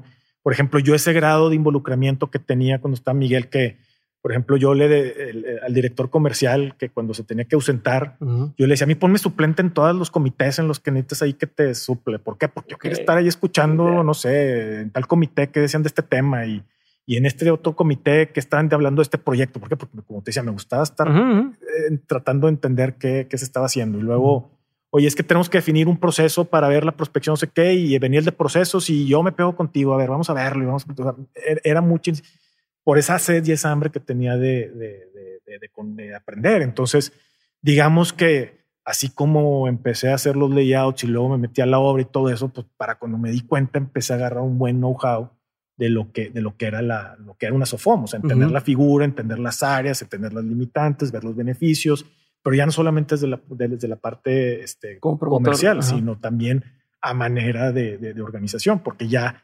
interactuabas con muchas áreas y de repente llegaba alguien de cumplimiento y te decía, no, es que este cliente es de alto riesgo y no lo queremos, y a ver, ¿por qué? Explícame. Y no, es que no te pongas eh, contrario. No, es que explícame, quiero entender pues, para no regarle y traerte más de estos, o no sé. o sea, sí, sí. Pero luego me lo decía yo, oye, y si le hacemos así, a lo mejor se puede, y luego resulta que sí se podía, y ah, el que se salió con la suya, no, pues es que tampoco porque me dices y eres el que eres, pues déjame, si le veo pies, yo la voy a pelear como quiera. Entonces, por eso a lo mejor esa idea de que soy medio, medio contreras, pero no, o sea, no me quedo con la, el primer dictamen o lo primero que me digan. Entonces, o si no me hace sentido o, veo que por ahí le puedo rascar. Entonces, esa, ha sido, esa fue mucho la manera en que yo agarré ese, ese know-how o ese conocimiento de lo que era una SOFOM. Creo que pues se veía viendo en el ambiente, gente empezaba a salir. Este, yo la verdad es que no me, yo seguía bien comprometido, yo le seguía apostando porque para mí era, yo tengo que seguir el legado a mi brother. O sea, él dejó esta empresa y más que nunca tengo que encargarme que, que, se cumpla lo que él quería. O sea, a ese nivel de compromiso eh, estaba. El primer breakthrough que viene es, hubo una situación en alguna ocasión que, que un cliente muy, muy importante que tenía en mi cartera quería empezar a operar de manera diferente.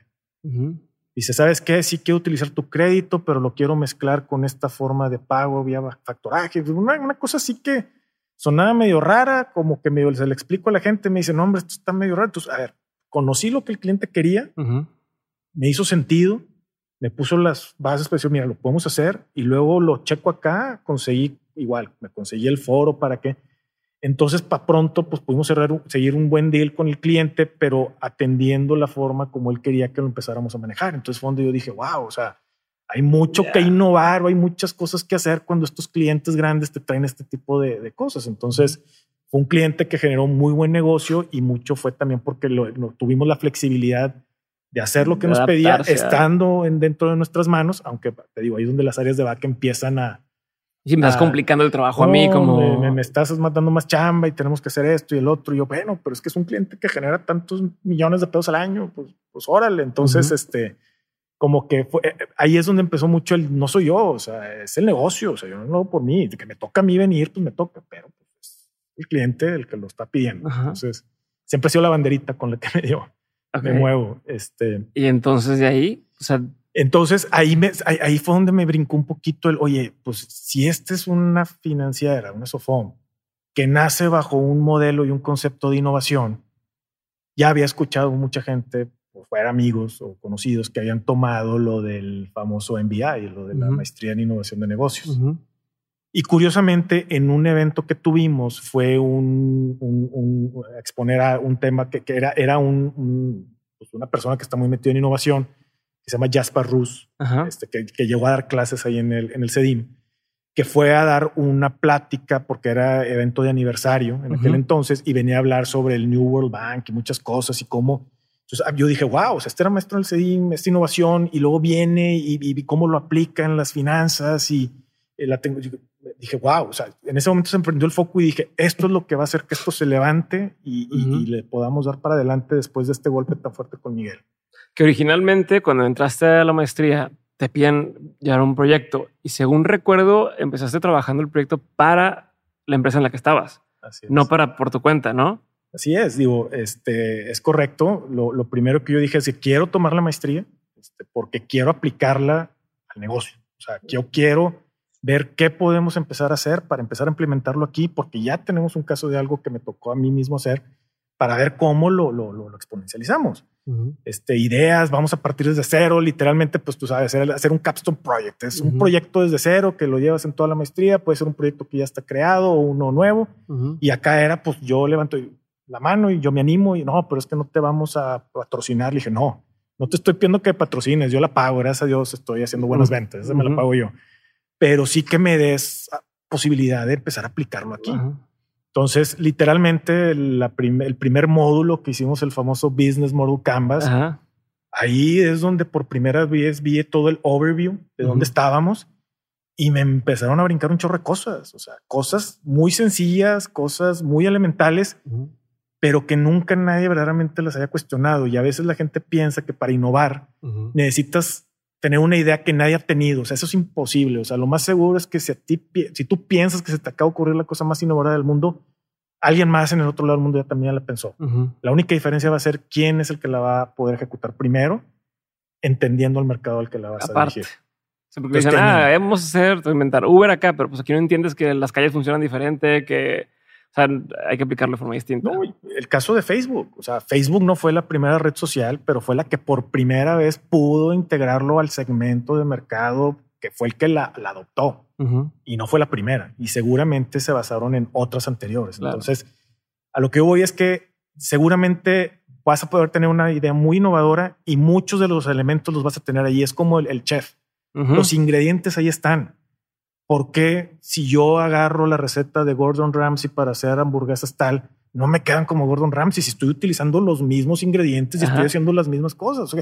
ahí es donde entra precisamente el, valor que uno puede, puede generar este, como, como, como usuario, como hacia el usuario y uno como que, el que lo está diseñando. Entonces, empecé a tener los primeros insights y yo no sé si fue bien o mal. En aquel entonces voy y le toco la, la, puerta al, al, que ya había entrado como nuevo director este, de la empresa y que venía de banca y todo. Y, y, y que padrísimo y wow y muy bien. Y no, este, te voy a poner como como champion del proyecto y vamos a juntar las áreas y no sé cuánto. Entonces, la verdad es que fue algo muy sencillo. Se, se le dio cara o se redefinió algo que veníamos haciendo de forma muy desorganizada mm, y se le, se le dio entre una nueva presentación. Yo les decía, o sea, ahorita estamos operando un producto, o sea, porque este MFM nace con, la, con, un solo producto, o sea, así arranca con una idea de negocio y ya estaba haciendo como tres o cuatro, pero no estaban bien definidas y estabas evaluando créditos con un modelo que era por un producto y no habías eh, como que medio pimpeado para, para esta. Entonces, como que eran una serie de insights. Entonces, de ahí sale una gran campaña que vamos a redefinir los productos, esto y el otro, y con campaña y bruto y fregón. Y, y obviamente, pues, pues, pues el aplauso, claro. O sea, no, no, no, hubo nada de por medio. Este, alguien se dio haber beneficiado de eso. Sigue sin que te pagaran la, la maestría. pero lo mismo que decíamos cuando me ponía a hacer layouts, o sea, yo no lo hacía por ese lado, o sea, yo lo estaba haciendo porque estaba eh, implementando mis conocimientos apenas eh, empezando la maestría. Y en ese momento fue donde dije, ¿sabes qué? Si esta gente no lo quiere hacer o no trae la onda, dice, pues, ¿por qué no lo hacemos por fuera? Ya me di cuenta que, que, que, que, con esto que estamos empezando de la innovación, si vamos a empezar un caso acá viendo toda la maestría, pues vamos viendo a ver para dónde nos lleva esto. O sea, Obviamente no vas a nacer de cero. Eh, reconozco, traes ese DNA, pero pues como todo DNA, a lo mejor compartes el DNA con tu hermano, pero pues en muchas otras cosas están muy diferenciados. Entonces, creo que fue un proyecto que nació un poquito con esa inquietud. Obviamente, ya para poder armar el equipo, pues obviamente veías que había gente igual de los que decíamos, de, los que habíamos empezado originalmente, que traían las mismas inquietudes, que cuando nos juntamos y platicamos, pensábamos exactamente lo mismo, sentíamos que antes podíamos generar valor y se nos escuchaba y ahora pues era muy limitado a lo que te tocaba hacer. Entonces dijimos, bueno, pues si ya lo hicimos una vez con Miguel, pues ¿por qué no podemos volver a hacerlo? Y sobre todo ya aprendiendo de lo que jalo o no jalo, de lo que sí jalo o no jalo. Entonces eh, fue un poquito trabajar bajo esa línea y de la mano pues con todo lo que fue ir llevándolo sobre la maestría. Estuvo interesante porque el proyecto era hacer, eh, juntarnos y idearlo desde scratch. Desde, Oye, pues nos juntamos ahora en mi depa, después saliendo, saliendo de aquí, nos juntamos allá y vamos viendo qué onda y, y, de ahí se empezó a, se, empezó a, dar, o sea. Pero cómo, si entrando a Credimón, los primeros meses de Credimón, o esto incluso previo de que se, se, se fundara oficialmente, ¿cómo le vendías la idea a esta gente? O sea, ¿cómo hacías para que tanto tus socios como la gente que empezó a, trabajar contigo pues, también te la comprara? ¿No? Eh, no era como, ah, bueno, pues ya lo, ya, lo llevan dos años haciéndolo o vamos a empezar, nos la vamos a jugar. Es que por ¿Cómo, los, cómo, los, ¿Cómo les vendías la visión? Eh, por un lado, tú puedes decir, oye, a lo mejor Credimón este, tiene eh, como empresa fundada cinco años pero tiene experiencia de más de cinco por, todo lo que habíamos tenido antes. De algunos de mis socios ya tenían experiencia previa en, entidades financieras. Entonces, creo que el, primer punto fue encontrar a la gente clave. O sea, como decíamos hace rato, de, nada te sirve tener un buen proyecto si no traes al, recurso humano. y, eso yo creo que fue lo más, lo más difícil de, primero entender quiénes están en la misma situación que yo, porque tú volteabas alrededor y luego te sale la idea de armar un negocio y decía, oye, pues con este güey me llevo a toda madre. Pero como para arrancarme a hacer un negocio, pues ahí sí ya la pienso. O de repente veías, oye, a esta chava que está metida en crédito, pues no me llevo bien con ella y casi, de hecho, hasta a veces hasta medio ahí traemos broncas porque ventas y, pero me gusta su forma de trabajar. O sea, es donde empiezas a tú tratar de visualizar con qué gente te aventarías a hacer un negocio y, más cuando te das cuenta que esa gente trae la misma inquietud que tú. Entonces, eso fue lo más padre, que el equipo de socios, que somos cuatro, este, somos gente totalmente diferente, o sea, tan diferente que precisamente por eso nos complementamos. Okay. Y muchas y, curiosamente, alguna de esas gentes que, que, también viene de la otra institución, era gente con la que casi ni siquiera interactuaba estando ya. Ok, o sea, no era como, ah, son mis compas, entonces nos vamos haciendo, vamos a ser juntos, no. Pero, ¿qué logró esto? Porque el, la visión o el propósito o lo que queríamos hacer era en común. O sea, ahí es como dices, ya no importó tanto. O sea, claro, eran diferentes áreas, nos complementábamos, pero eso era lo más importante. O sea, estábamos convencidos que este proyecto lo podíamos hacer. Pero, ¿cuál era el propósito? O sea, ¿cuál era esa visión si apenas estabas otra vez eh, justo aterrizándolo? ¿No? O sea, ya, ya tiene algo claro, pero no los... Porque aparte ha cambiado bueno, mucho desde entonces. Lo que sucede es precisamente esto que te mencionaba hace rato, o sea, la cercanía del cliente. Y el cliente se empezaba a quejar del trato, de las tardanzas. Hubo un cliente que una vez me dijo, o sea, no es posible que la primera vez que tramité el crédito contigo fue muy sencillo y ahorita que es una renovación y me conoces, es complicadísimo y más burocrático. Entonces empezaba el cliente a sentir el, ya se están haciendo otra vez, ya se están haciendo como, los demás. o sea, o ya, ya eso que tenían ya no lo están teniendo. Okay. Y era algo que valoraba el cliente. Y acá me decían, no, el valor lo da la institución, no lo da el promotor o no lo da el trato. Entonces como que era una... Y, literalmente para nosotros fue todas esas cosas que aparentemente sentían que ya no generaba valor, que hicieron bolita y que tiraron a la basura, para nosotros fue nomás recogerlas, ponerlas así y, a ver, yo te puedo atender. O sea, yo, yo, algunos de esos clientes también sucedió que cuando se enteraron que yo me cambié de institución, ellos me buscaron, oye, canijo, ¿cómo que te fuiste y no me avisaste? Este, pues es que no lo podía hacer por claro. tema de conflicto de intereses.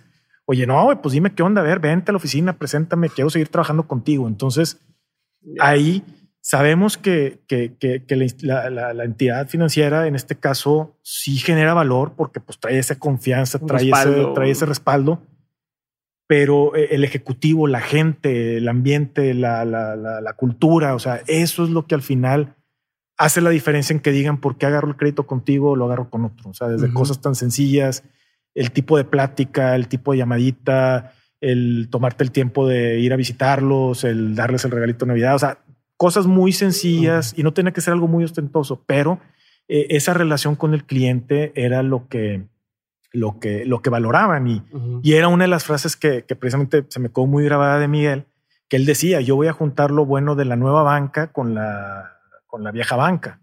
Y dice, a ver, pues cómo, pues la antigua banca era cuando el banquero conocía al cliente y que iba el cliente a la sucursal y cómo está señor y mire, o sea, e, era el, banquero conocía al cliente, o sea, lo conocía. Pareciera que eso es ahora la nueva banca, ¿no? O sea, pareciera que ahora es... Que eso ya es la nueva banca, pero es, retomar la vieja banca. que es, que es el, que se acerquen a las personas y los conozcan es algo novedoso porque ahorita ya es tan frío todo el trato que, que ahora sorprende cuando un banco te trata así. Exacto. Entonces decía esa parte, decía, él decía, yo me acuerdo cuando mi abuelo iba al banco y se quedaba platicando con el gerente o a veces le decía al gerente, oye, te voy a mandar al chofer porque y tú que te le cambies este cheque. No, hombre, claro que sí. luego o sea, era de extremada, de extremada confianza. una, vez, una vez cuando yo trabajaba en Manregio no trabajaba en nada del tema financiero, pero andaba de metiche y me metí en uno de esos comités donde evalúan si le dan un crédito a no sé quién o no se lo dan.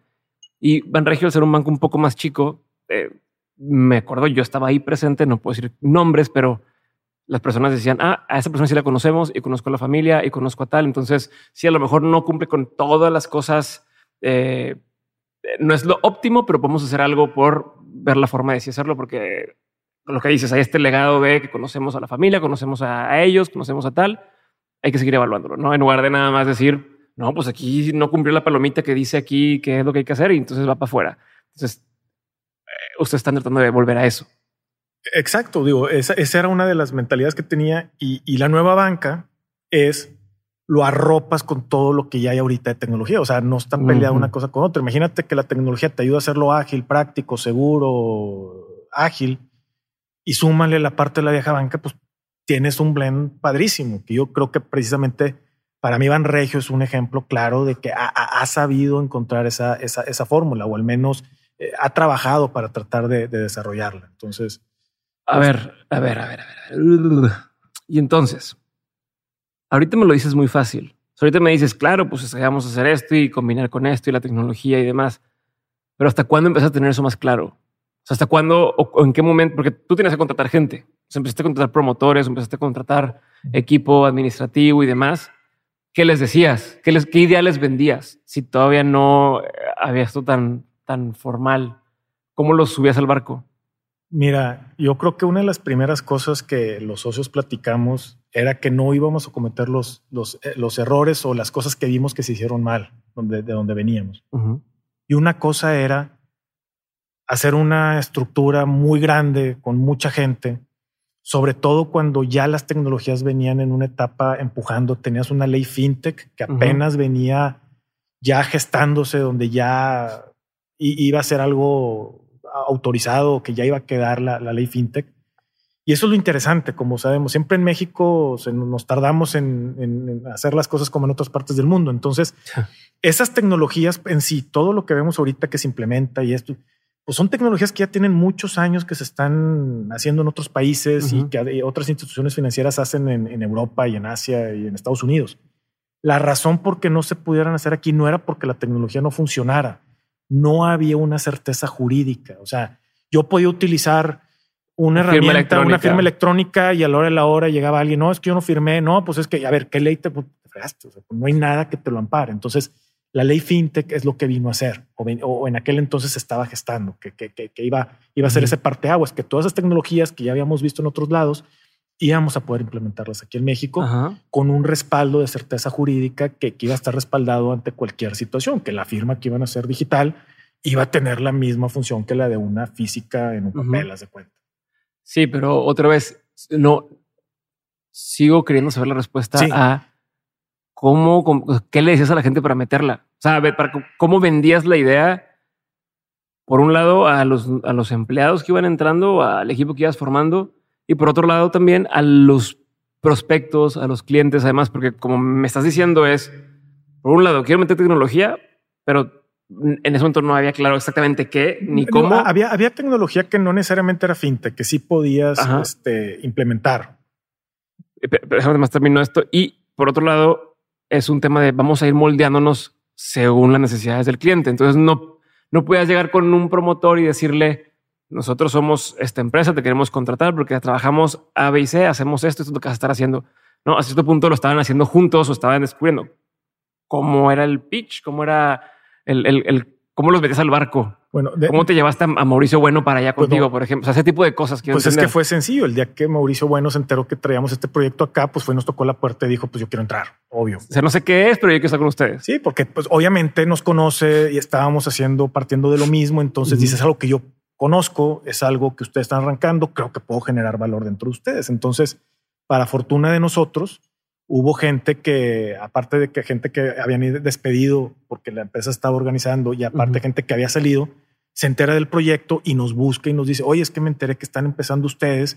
¿Qué onda? Pues hay algo en los que les puede ustedes ayudar. Y mucha gente, pues desafortunadamente no le pudimos decir que sí, pero hubo gente clave que dijimos, bruto, porque estábamos pensando en qué abogado y que resulta que cayó este abogado. O necesitábamos a alguien que nos ayudara con lo fiscal y cayó la persona de fiscal. Entonces, digamos que el 90% fue con gente que ya conocíamos, que ya habíamos trabajado, que ya conocíamos la calidad del trabajo. Entonces fue, fue muy sencillo echarlo, echarlo a andar.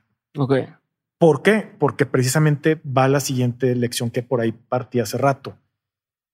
No queríamos cometer en hacer una estructura muy robustecida, tener muchos vendedores, tener mucha gente de back office. ¿Por qué? Porque es costo. Tú lo que quieres hacer es hacerlo práctico, hacerlo ágil.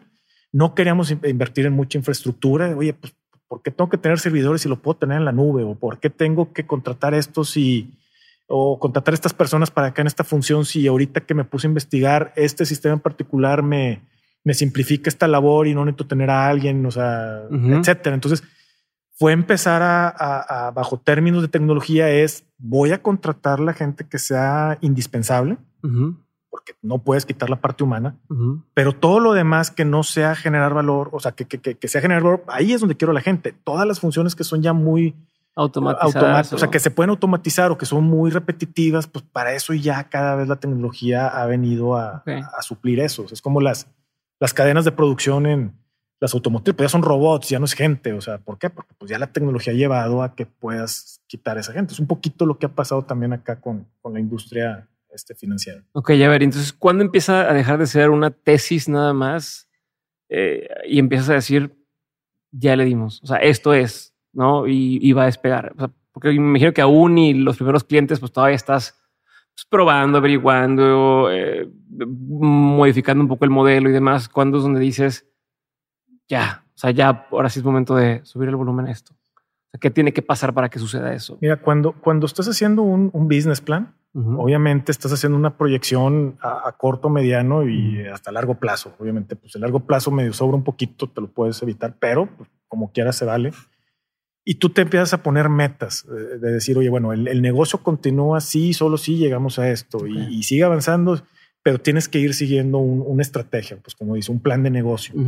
Entonces yo creo que lo primero que, que haces es, pues el primer paso importante porque pues, fue una, una, SOFOM que tuvimos que registrar y que nos dieran, la autoridad nos avalara los permisos para poder así hacerlo. Entonces yo creo que fue la primera parte importante decir, oye, cubrimos todo un trámite para que ya tengamos una entidad financiera como SOFOM que ya está autorizada y avalada por, por, este, por la autoridad. Entonces pues yo creo que fue el, primer milestone, decir, oye, ya, ya, ya, hay negocios, ya, ya, podemos empezar a operar. ya podemos operar y luego es, oye, bueno, cómo vamos a, dar los créditos, este, a quién le vamos a pedir. Entonces, pues te empiezas a acercar con los que conoces. O sea, obviamente siempre partes de lo que ya tienes, con los que sabes que lo puedes arrancar. Y de ahí lo que tú buscas es un punto de equilibrio. O sea, lo que buscas rápidamente, como cualquier negocio que arranques, es cuánto tiempo me voy a llevar al punto de equilibrio para que el negocio pueda ser autosostenible. O sea, que ya se paguen sueldos, que ya se pague renta, que se pague todo. Ahora sí que ya me puedo venir full time, porque normalmente no te vas de full time al principio. Pero tú sí te fuiste a traer otra. Poco, no exactamente ah, pero sí casi, casi después de, haber arrancado, pero porque estás buscando ese punto de decir, sabes que cómo llego a, ese punto de equilibrio. Mientras más rápido lo puedas lograr, es donde ya puedes empezar a implementar los siguientes proyectos que era, oye, pues me arranqué con los clientes que ya conocía, ahora es déjame me arranco trayendo, porque la infraestructura que habíamos hecho era, pues no me voy a piratear los clientes de allá, o sea, es, quiero tener la capacidad de poder ir y yo de forma individual ir por ese mercado, ir por esos clientes. Y desde el momento que se hizo la infraestructura de, de, tanto operativa como de sistemas y todo, fue basado en que aquí vamos a generar, eh, ¿cómo se llama? Clientes propios. O sea, no, no, vamos a estar pirateándonos nada. Entonces, obviamente, pues arrancas con lo que tenías y, y, empezamos poco a poco teniendo la capacidad de poder empezar a generar clientes propios. O sea, poquito a poquito vas creciendo. Obviamente, este, igual a veces tienes el recurso limitado, luego ya tienes más recurso, entonces ya puedes colocar con más clientes. Entonces empiezas despacito, pero pues empiezas muy rápido. ¿Cuánto tiempo te les tardó en, llegar a ese punto en el que dices ya estamos en el punto de equilibrio y ahora sí podemos empezar a agregar cosas al, a, la mezcla? La, verdad es que fue en menos de un año. Okay. En menos de un año este, ya estábamos en, en, niveles de, de, que el negocio se sostenía, el primer año ya estaba dejando utilidades, ya estaba dejando dividendos, o sea, y una de las cosas que dijimos los socios es, esos dividendos se reinvierten para lo que viene, obviamente. Y ahora sí ya te dejaba empezar a, invertir en esas tecnologías o en esos sistemas o en esas cosas que era lo que ahora sí te iba a llevar a tu, a tu plan original. O sea, primero es arráncate, llégale a como puedas, manténlo sostenido, que, que, que, que llegues a ese punto de equilibrio. Ya llegaste, ahora sí, compadres, ya se fregaron. Vamos con todo. O sea, Ok, eh, bueno, ya sé, ya quiero llegar ahora. Creo que algo que ha hecho muy bien Credimon es, en lugar de decir, ok, somos una fintech, no, en lugar de traer esta bandera, somos una fintech, es nos fortalecemos con las mejores fintech y aprovechamos lo que no están aprovechando otros bancos, porque igual cuando yo estaba en otro banco, o sea, en este otro banco, se acercaban ciertas instituciones o ciertas eh, empresas de tecnología financiera y era, no, es que hacer un rollo incorporarlas. Este, muy buena la idea, pero es un pedo incorporar, ¿no? O tal. Y ustedes me dan la impresión de que tenían la posibilidad de poder probar y decir, va, entra o no entra, pero no tenían tantas limitantes, ¿no? Entonces quiero empezar a entender cómo se fue dando esto, eh, cómo le hacías para balancear entre, ok, vamos a innovar y meter cosas nuevas, pero vamos a mantener lo que nos está dando de comer vivo y no descomponer, porque también luego eh, a veces pasa eso, ¿no? De ahora vamos a hacer tal cosa y descuidaste el changarro acá. Entonces quiero empezar a entrar en esos temas. Entonces, si me puedes decir eh, cómo lo ibas arrancando, cómo lo ibas empezando, cómo eran las primeras decisiones y también cómo evitas convertirte en lo que, en lo que, de lo que te alejaste, ¿no? Cómo evitas, entre más creces, volverte a esta institución fría, esa institución eh, con muchos procesos, ¿no? dejas de ser ágil. ¿cómo, cómo evitas caer en eso? Entonces, así por ahí sí podemos Mira, empezar a... Yo creo que lo la primera ventaja competitiva que tenemos es que no somos una empresa de más de 20 gentes. O sea, somos 20 personas eh, en, en, Credimon. Y siempre lo hemos querido mantener así, porque sabemos que a medida que mantengamos la, la, la, la empresa pequeña, el, el, rango de interacción es rapidísimo. Pero eso no implica que la tecnología no nos permita que podamos tener cobertura nacional. O sea, eso, es lo padre. O sea, como que el, el, paradigma es, es, tengo que tener sucursales en todas las más importantes eh, partes de la República para que sean puntos de interacción con el cliente. Y ahorita eso ya, ya está obsoleto. De hecho, pues dentro de los Harvard Business Reviews que nos ponían a hacer allá en la maestría y todo eso, una vez me topé uno muy interesante que decía las, las sucursales bancarias están destinadas a desaparecer. No son rentables. Para los próximos 10 años. O sea, es un gasto fuerte que no genera valor ya. No. Ahorita la persona que va a un banco es porque a veces va a pagar el recibo de luz cuando lo puedes hacer en línea. Y, eso no le genera un peso al banco. Y, pero quién es el que va, la señora, y porque pues es la salida y porque es la vuelta, pero pues eventualmente esa generación va a desaparecer y ahorita es la que te hace todo en línea. O sea, todo, te lo genera, ya te paga la luz, ya te paga. Muchas veces creo que ni siquiera saben cuánta lana tiene el banco, cómo hacen esto, o sea, porque todo lo, lo, no, y lo peor es que cuando vas por algo que realmente necesitas, que te dicen tienes que ir a sucursal, no te resuelven. Es peor, ¿no? De que, ah, es que estoy batallando para entrar a tal cosa. No, tiene que ser por teléfono. ¿Hablas? No, tiene que ir a sucursal. Entonces ya valiste. No, o estás en la sucursal y ellos, ah, ven para acá y le pican el teléfono y te contactan. Ajá, y ese no mames. Ajá, okay. Entonces, este, al final, aunque te resuenan las cosas, el, simple hecho de sentir que fuiste a hacer algo muy sencillo o que pudo, o sea, que no era tan complicado, pues ya la gente cada vez con el acelere que vive la gente actualmente, eh, el tiempo es valioso. Yo creo que tiene, tiene un valor muy importante. Entonces, el, el ir a un banco es la sensación de estoy perdiendo el tiempo. Digo, y no tengo nada contra los bancos, o sea, es, es, es, es, lo que es, pero sí la tendencia es esa. Entonces, esa, esa fue una de las cosas muy importantes. O sea, no tienes que crecer en cantidad para poder tener cobertura, para poder tener presencia, para poderle llegar a, a o sea, Creimon tiene créditos colocados en muchas partes de la República y la única sucursal está aquí en San Pedro y tiene 20 personas trabajando ahí. O sea, y con eso nos ha dado batería. ¿Por qué? Porque cuando hemos ahora sí implementado a lo largo de todos estos años la innovación, siempre va muy alineado al propósito. Si mi propósito es dar soluciones financieras, las soluciones financieras a través del tiempo siempre van a existir. No importa si sea ahorita o sea dentro de 20 años, la gente siempre va a tener la necesidad de solucionar algo financieramente. ¿Cómo lo vas a hacer? Esa es la parte que va a poder cambiar o mutar a través de los años. O sea, tipos de créditos, modalidades, etcétera.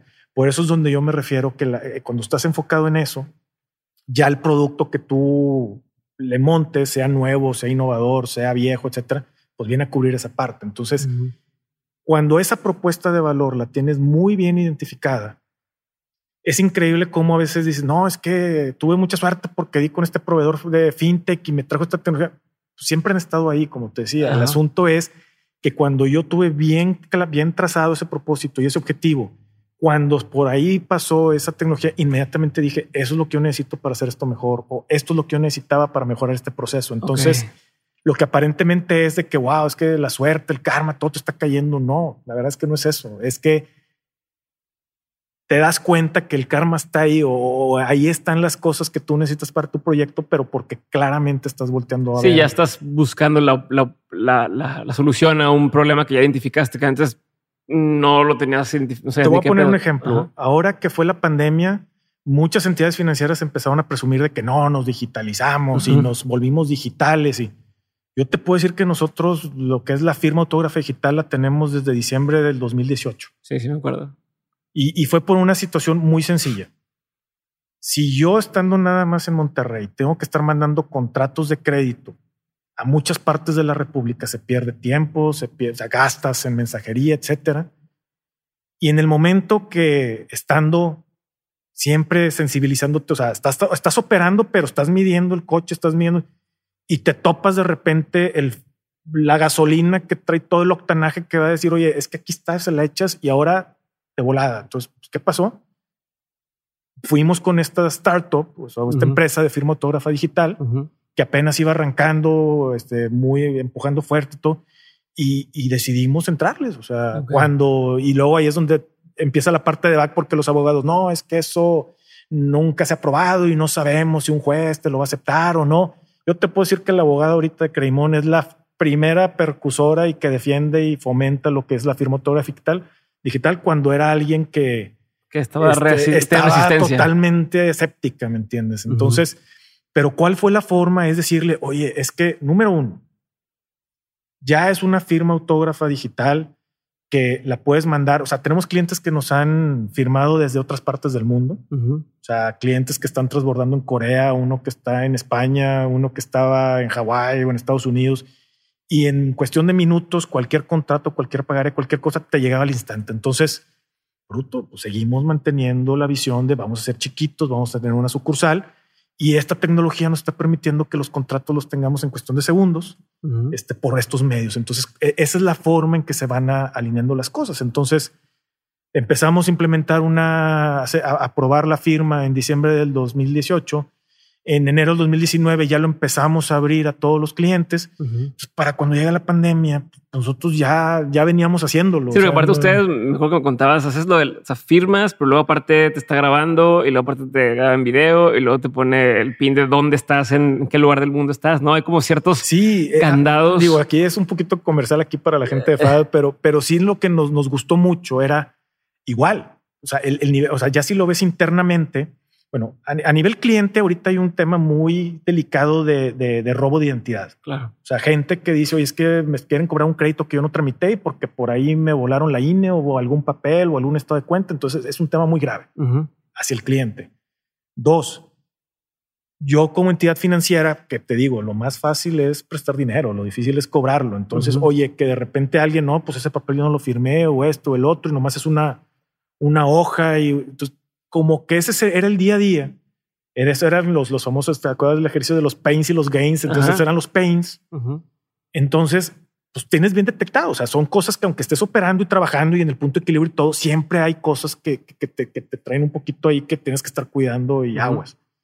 Algo que nos gustó mucho de FAD es que además de que firmabas directamente desde el celular, te, estaba tomando video y al mismo tiempo tenías que, que, leer un, texto de que yo acepto la disposición número tal, con fecha tal, no sé qué. Entonces, esos elementos junto con un punto, o sea, literalmente georreferenciaba, parecía un Google Maps diciendo firmó aquí en este lugar, en este momento, a tal hora, en la coordenada tal, tal, tal. Aquí está el video, aquí está la, la cámara tomando cuando estás firmando de pronto, cuando tenías un papel firmado, era un elemento de seguridad nada más que tenías para refutar. Ahorita ya tienes cinco, seis elementos. por sentido común. O sea, sentido común es mucho más.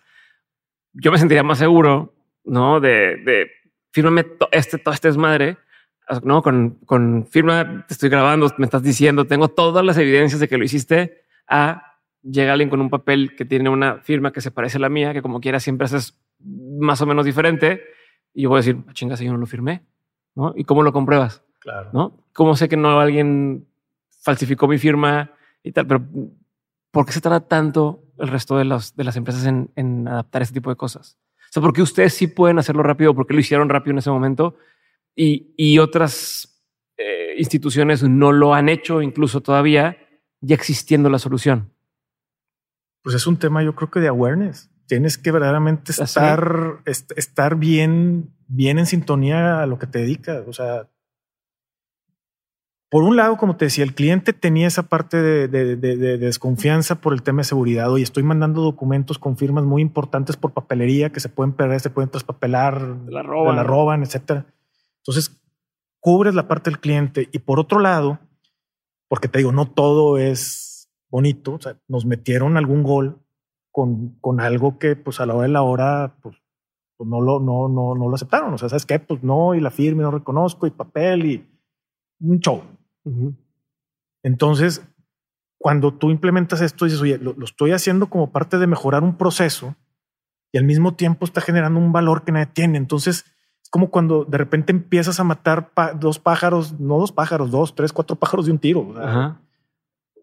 Cubro la parte de riesgo como, como institución le doy seguridad al, cliente, eh, hago una alianza estratégica con una empresa que va empezando, que es, yo creo que también eso es algo que, me he enfocado mucho a hacer, es buscar esas startups que, que, quieren implementar sus tecnologías.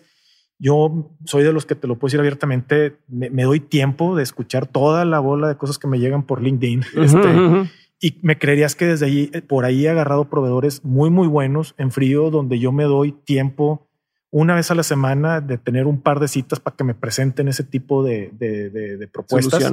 Muchas son fintechs enfocadas a, entidades financieras con, y con ellas hemos logrado cosas muy interesantes precisamente como lo de FAD. Es decir, oye, este, ellos la quieren, a mí me gustaría probar algo que si funciona me va a diferenciar. Aparte que hacia afuera es, me va a hacer mejor que la competencia me está haciendo la vida operativamente más fácil, menos costosa, más segura, etcétera. Entonces se empieza a generar ese círculo virtuoso y se vuelve una práctica que, práctica, que es una de las cosas que, si bien soy director comercial, pues soy la parte que está constantemente como cabeza de innovación, viendo acá qué implementas, qué necesitas, qué podemos hacer, qué podemos implementar. Este, por ejemplo, eh, el tema de eh, hablábamos ahorita de las firmas. Este, por otro lado, una vez de repente necesitamos hacer visitas para, para validar direcciones, etcétera. Entonces, pues ya estamos trabajando con un proveedor que, que también ha trabajado para otras entidades financieras aquí en México y que se encarga de hacernos ese tipo de visitas.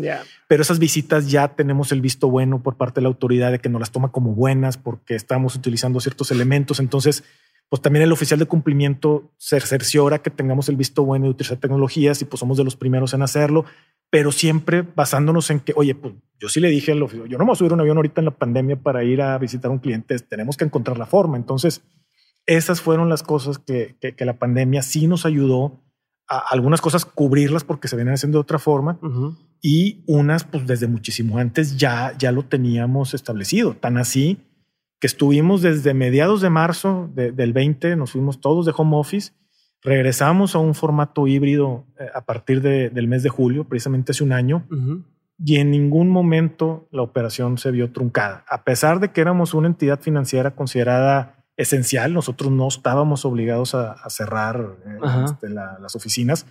Por seguridad y tranquilidad de los, de los empleados decidimos hacerlo y se estuvo trabajando de forma general porque te digo, desde origen ya traíamos esa idea. Entonces, la pandemia no nos orilló a tener que implementarlo. Sencillamente la pandemia vino a justificar lo que habíamos de alguna manera visualizado años anteriores. Ya, o sea, les confirmó que está en el camino indicado. ¿Y cómo te diferencias? Me imagino que es parte de lo mismo, pero ¿cómo, cómo eres diferente del resto de las instituciones que te compiten? O sea,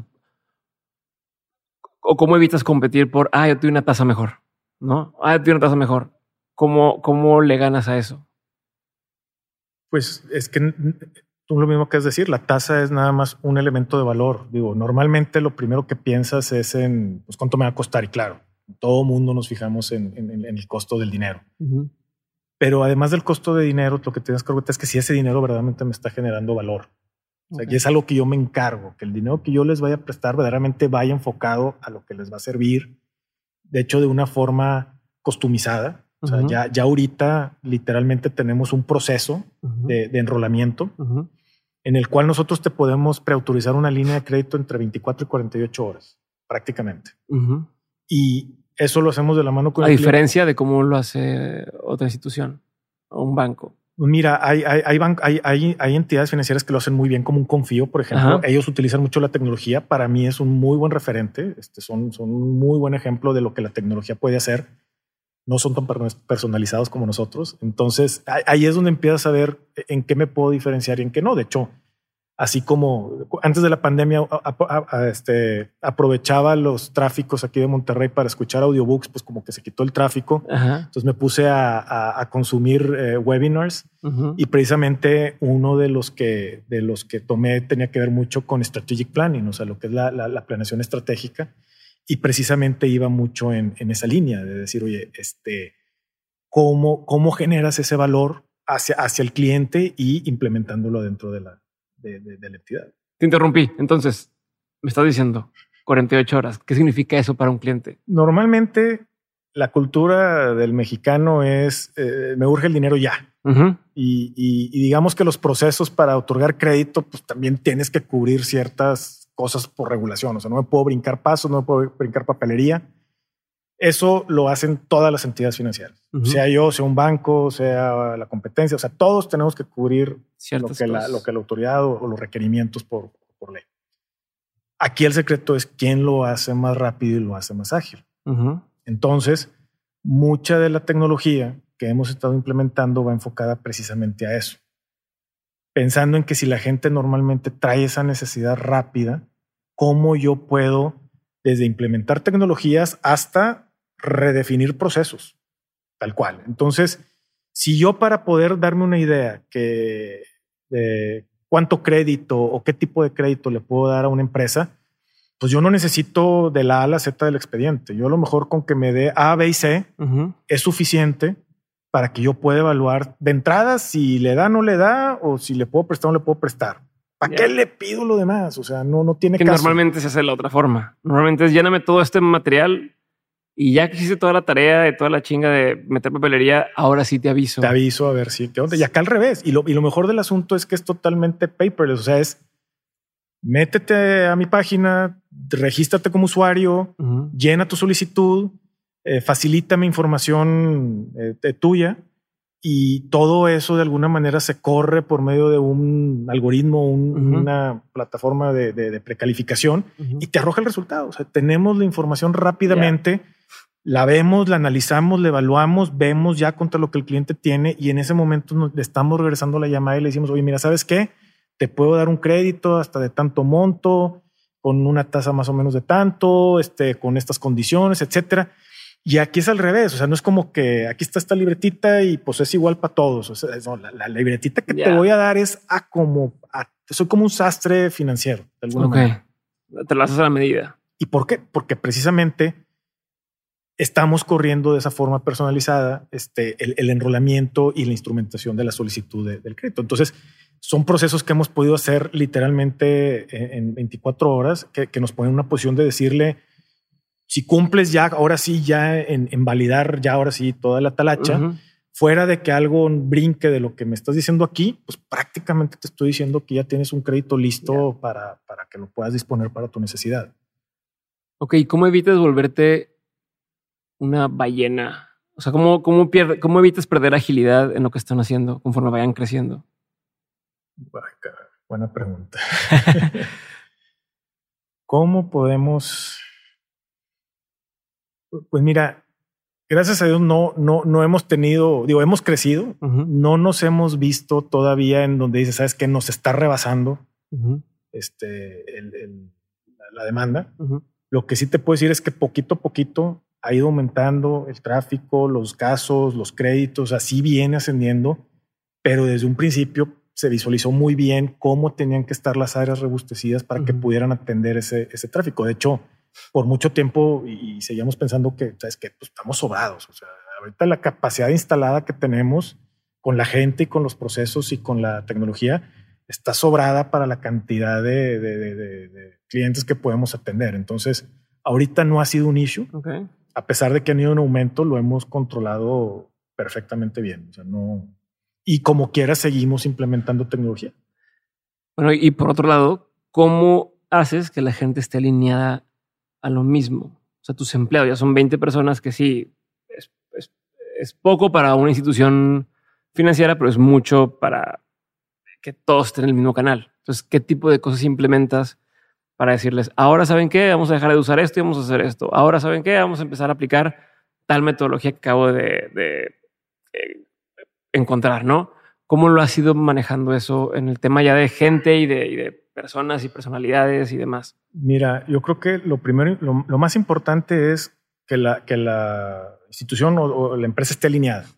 Creo que tuve la fortuna que precisamente en febrero, antes de la pandemia, un mes antes de que arrancara todo esto, acaba de terminar de leer un libro muy bueno. Se llama Scaling Up de, de Harnish. Y es la versión 2.0 de, de, los hábitos, hábitos de Rockefeller, que de hecho a raíz de la pandemia, el hábito de la junta diaria, todas las mañanas a las nueve de la mañana, estés donde estés, te tienes que conectar y tenemos una junta en la cual estamos viendo pendientes, estamos viendo este, las tres cosas que tienes que hacer el, durante el día este, y, en lo que te vas a enfocar. Entonces, ¿cuánto dura esa junta? Son juntas de 10 minutos. Ah, ok. Son Pero con cada quien o cómo lo este, este esto yo lo hago, por ejemplo, con el área comercial. Entonces es, llega el promotor y te dice, yo tengo estas tres, cuatro cosas que hacer. Entonces, lo padre es que si no lo ves en el resto del día, al menos sabes en ese día qué iba a estar haciendo. Okay. Y si en algún momento dado este, requieres algo de, feedback, sabes que pues iba a atacar ese tema o iba a ver ese tema. Entonces, me sirvió mucho ese libro porque una de las cosas que también habla a nivel empresa es el que tú tengas este, el, business plan de, una hoja que estás, estás casi, casi cada seis meses replanteando, revisando, analizando, eh, tomando decisiones, por un lado. Por el otro es que como empresa tengas objetivos este, bimestrales, trimestrales, semestrales, y que son los dos, tres objetivos que sobre la fregada todas las áreas se van a enfocar porque tengamos que sacar. Por ejemplo, si decimos que vamos a arrancar en enero del 2019 con la firma digital, sobre la fregada, todos vamos a estar metidos ahí. Sabemos que es un proyecto que está viendo de la mano el área de TI, pero cualquier otra área que requiera apoyo, el área de TI para el tema de la firma, lo tiene que atender y dejar hacer lo que está haciendo. Ya. Al menos que sea estrictamente urgente o que esté teniendo un cliente, ahí no lo vas a dejar, pero tu esfuerzo tiene que ir enfocado. ¿Por qué? Porque los, el consejo de administración o los socios cada, cada año, obviamente, al final, pues trazas los objetivos y, los revisas a mediados de año y vas viendo si pivoteas en algunos o no, o ver este, que se estén cumpliendo ese tipo de milestones. Y tenemos el, este, la, el ritual de la junta de fin de mes, donde muchas veces pues, se ve cómo se avanzó, si se logró o no se lograron esos hitos. Entonces, cuando tienes una organización pequeña, donde la gente pueda estarse comunicando, pueda estar en contacto, pero puedas estar abarcando todas estas labores, pues es como te permite estar terminando estos proyectos y cómo poderlo estar este, ejecutando. Híjole, tengo que hacer todo eso porque no tengo ni idea de, o sea, aquí operamos al día a día y es un desmadre. A ver, hablando de eso, ¿cómo haces estas juntas de estrategia? O sea, ¿cómo, cómo se ve una de estas reuniones anuales de decir, ¿Qué evalúas? ¿Cuánto tiempo le dedican a esto? Eh, ¿Cómo se ve físicamente él? Estos son mis objetivos del año. ¿Cómo más o menos podrías, si me puedes un poquito de luz? Pues obviamente ese es un recap del año. O sea, obviamente ves cosas que salieron bien, pues, ves cosas que salieron mal, este, pones en la balanza y, planteas este, a, qué quieres llegar. A lo mejor un, un objetivo puede ser, ¿sabes qué? Vamos a queremos, la parte comercial, oye, pues queremos redefinir la forma en que vamos a empezar a prospectar. Por ejemplo, eso es un, un, ejemplo que, que, hicimos este año. ¿Y qué empezamos a hacer? Oye, pues necesitamos tener una sinergia estratégica con, con Mercadotecnia para que de la mano todo lo que vayamos a empezar a generar con el tema de generar clientes nuevos eh, tenga una estrategia de ambas partes y ya sea vía landing pages o sea vía este, contenidos y vamos a empezar a generar esto, pero y, algunos de los contenidos es, pues no es como que yo me junte con la de marketing, es, a ver gente, promotores, marketing es, vamos a sentarnos, vamos a hacer talleres y vamos a escucharnos todos y vamos a escuchar los insights acá y mercadotecnia sensibilices, o sea, que te sensibilices, marketing, platícales un poquito cómo funciona esto. Entonces, cuando integras a las partes es donde las cosas salen por encima de lo que tú hubieras esperado, porque salen, salen insights, salen ideas, salen este, cosas que considerar, que eso ayuda que, que, lo podamos alinear. Entonces, precisamente ya cuando ves que están llegando los clientes, los estamos haciendo más rápido, este, eh, estamos generando cartera, estamos teniendo presencia, pues caray, e, es precisamente ese tipo de estrategias que tú vas estableciendo durante el año y ya a lo mejor si esa era una de las estrategias del año con marketing, ahora salió como una submeta ahora de que, oye, ya logramos esto, ahora vamos a trabajar en esto otro, pero que salió a raíz de que pudimos cubrir esto. Pero esto primero está que en un, en un documento, en una presentación, ¿no? ¿Cómo lo manejan ustedes? Hay muchas maneras, sí, te digo, puede ser desde el One Page Business Plan, donde ahí pones precisamente los objetivos principales. También haces una medición del desempeño, o sea, tú ves a la gente, a ver, cómo está cubriendo su puesto. Oye, ¿sabes qué? Necesitamos meterle a alguien que lo ayude o ¿sabes qué? Necesito una capacitación Oye, estamos viendo que ahorita la tesorería empezó a tener unos niveles de operación que ahorita ya no se da abasto o ya está empezando a operar en una modalidad que implementamos un producto nuevo y ahora tiene que empezar a hacer este tipo de operación. Entonces, todo de alguna manera, pues tienes que, irlo este, arropando a, las áreas. Perfecto. Tengo una última duda antes de pasar a las preguntas concretas, Uwe. Y es sobre, hoy te decías, por ejemplo, oye, si decidimos que vamos a irnos para enero de 2019 tener la firma digital, ¿no? Hizo la fregada con eso. ¿Cómo evitas que por todos irse sobre eso se descuide lo, lo que te está dando dinero hoy?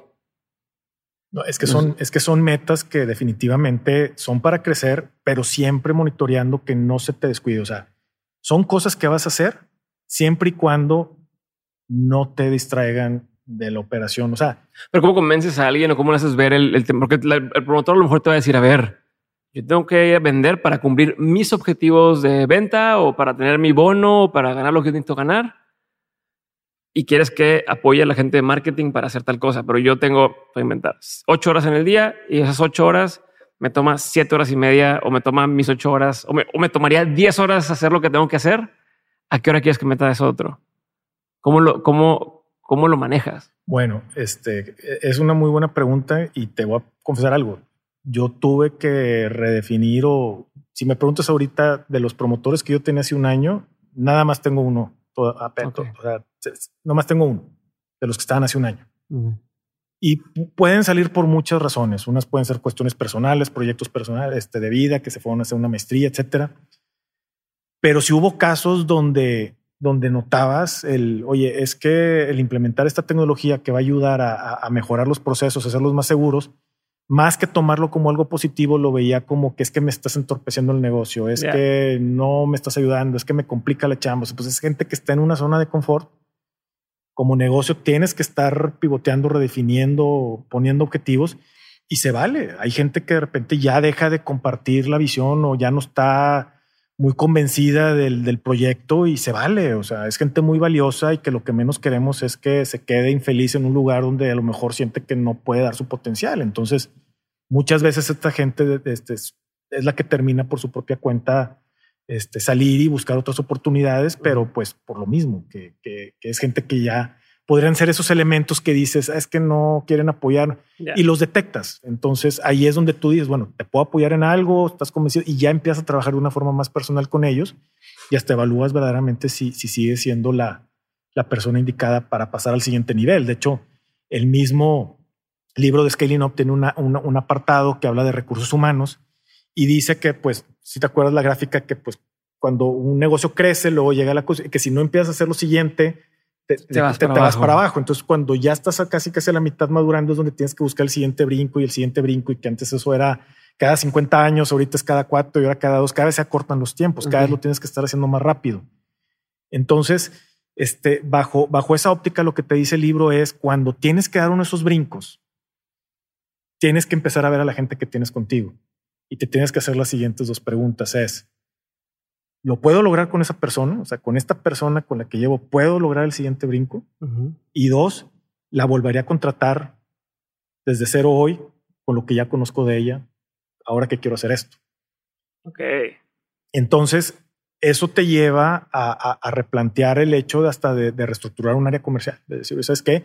El tipo de promotor que necesitamos ahora debe cumplir estas características. Ahora, yo no quiero que se vaya ninguno de ellos pero si ahora sí no es decisión de ellos, decisión del negocio y con la visión que tenemos y el propósito y todo es trabajar en este proyecto, eres bienvenido, pero si en un momento dado no te sientes a gusto, pues bueno, pues al final no lo vamos a cambiar por ti y este y, es en buenos términos. O sea, hay gente que ha salido y, le está yendo bien por fuera, pero pues, esa es la forma de ir llevando un, un negocio. O sea, no ahí entra ya un poquito ya más la parte de negocio, de dueño, de pues ahora sí que esto ya no, te puedo preguntar si sí o si no. O sea, esto es lo que vamos a hacer y nos encantaría que fueras parte de esto, pero pues tampoco te puedo obligar a algo con lo que no te sientas a gusto. Perfecto.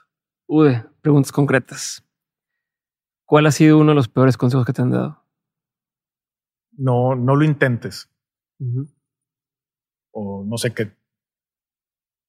Lo, lo, lo, lo, veo relacionado a cuando me cambiaba, cuando tomaba este tipo de decisiones de, decir, oye, pues si estás muy bien en este trabajo, pues ¿para qué te arriesgas? O sea, mejor.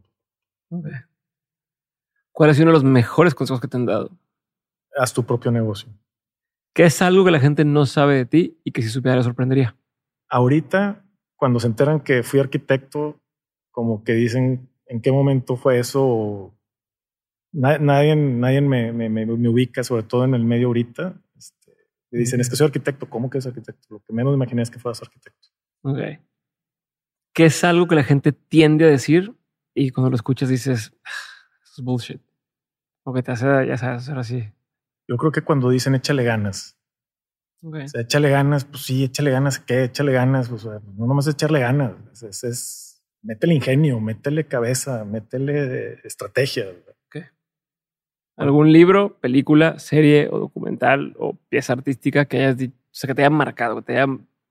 Lo viste, lo leíste y fue un... Yo creo que uno de los primeros libros que, que, leí así ya en carrera, que por alguna extraña razón me, me, me, marcó mucho y me, y me, gustó mucho, fue el de los siete hábitos de, de, las este, personas altamente exitosas, efectivas, ajá. exitosas, efectivas, efectivas. Ajá. Ese. ¿Por e, qué? Ese como que me identifiqué, yo soy una persona muy disciplinada, soy una persona que, tiene hábitos, se siente a gusto teniendo sus hábitos, teniendo sus horarios, este, su rutina. Y, el hecho de, encontrar hábitos que te ayudan precisamente van muy enfocados al, mejorarte, al, ser más efectivo, al ser más productivo y todo eso. Creo que fue de las primeras libros que, digo, fue de forzoso que nos lo pusieron ahí en la carrera, pero con el que me identifiqué mucho. Decir, ¿sabes qué? Es que me hace mucho sentido este, el, que si aplicas esto en el día a día, este, vas a ser más eficiente en lo que hagas. Ok. ¿Qué opinión tienes que poca gente comparte contigo? A veces la gente no. A, veces la gente tiende a no, no entender. Bueno, lo, lo, lo, replanteo. Uno de los cosas que yo tengo, yo creo que tiene que ver mucho con la parte creativa, es que, que a veces la gente no, no, no se convence, o sea, como que me ve tan convencido de algo cuando yo, por ejemplo, todos estos que te platicaba de, de, de, Credimón, de que ya me imagino que están en 24 horas, es algo que yo visualicé desde hace un año. Y que cuando yo lo decía, la gente decía, no, no mames, o sea, ¿cómo? Y yo les decía, pues ahí más o menos estoy viendo cómo, pero sé que podemos. O sea, si lo está haciendo tal empresa, sé que lo podemos hacer. ¿Cómo? No sé, pero lo voy a averiguar. Y a veces cuando hago ese tipo de comentarios sobre algo, a veces como que la gente dice, es que trato se motiva bien cañón o no sé qué hace y, a veces como que ellos son los que dicen de que no, pues bullshit, o sea, no sé. Ya, que no te la compran, ¿no? Que dicen, nada, no, es que no se puede. Sí, o como que no te entienden o no perciben, para ti es muy obvio, es muy claro, es que es, que es así, ahí está, es que no te y no te entienden, nomás te quedan viendo con cara de... Ya. Oye, por cierto, ¿a dónde quieres llevar a Credimón? O sea, ¿a dónde, cuál es la, la, meta o la siguiente etapa? Yo creo que ahorita es terminarla de, de consolidar eh, en la parte con, con, con todos los procesos, las tecnologías, que, que, que, se vuelva algo muy, ya muy, muy bien consolidado en su operación. O sea, ya cada vez vamos más encaminados a eso. Y ya en base a lo que logremos conformar, creo que ahí va a ser el momento de, de ver la posibilidad de, de, de, buscar cómo llevarlo a un siguiente nivel, por, probablemente buscando a lo mejor algo de fondeo por medio de fondos, etcétera. Este, me queda claro que ahorita el, valor está más que en, en, el producto, es en la forma en que lo llevas al, cliente. Entonces, este, creo que también ha sido uno de los enfoques importantes. Digo, al final no somos fintech, somos fintech friendly, como te, te platiqué. Pero este, nuestro negocio es el, colocar créditos, entonces es colocarlos de, la manera más este, rápida y eficiente como es posible. Entonces, no el objetivo no es ser fintech, pero sí, sí este ser, ser una entidad que, pueda seguirlo logrando de una forma rápida y sobre todo que no se pierda la esencia de ser personalizado. Última pregunta.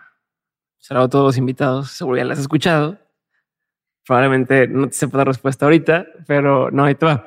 Eh, de todo lo que has vivido, tanto en lo personal como en lo laboral, has tenido un montón de aprendizajes. Si tuvieras que quedarte con tres aprendizajes que quisieras tener siempre presentes, ¿cuáles serían? No pierdas el hambre de seguir aprendiendo.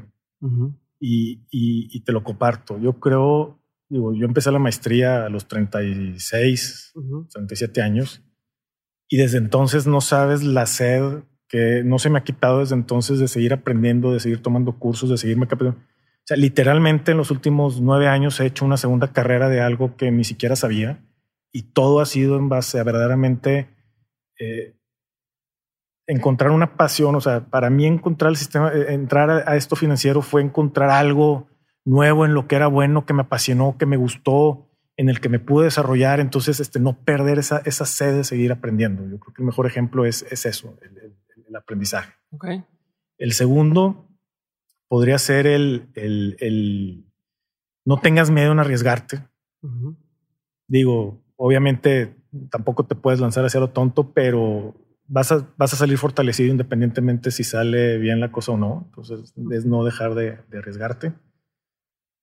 Y tres, no dejar de, seguir teniendo esa tenacidad. En, muchas ocasiones me han dicho que, uno de los atributos que tengo es, ser tenaz, que, cuando me propongo algo, este, llueve, eh, truene, relampaguee este, sobre la idea. Y, pues es difícil cuando son proyectos a un año o dos años y que pues tienes eh, épocas buenas, pero si estás convencido es, es, es, eso. Entonces el, ser tenaz, el, el, verdaderamente, si, si, si, crees en eso, es tírale todos los kilos.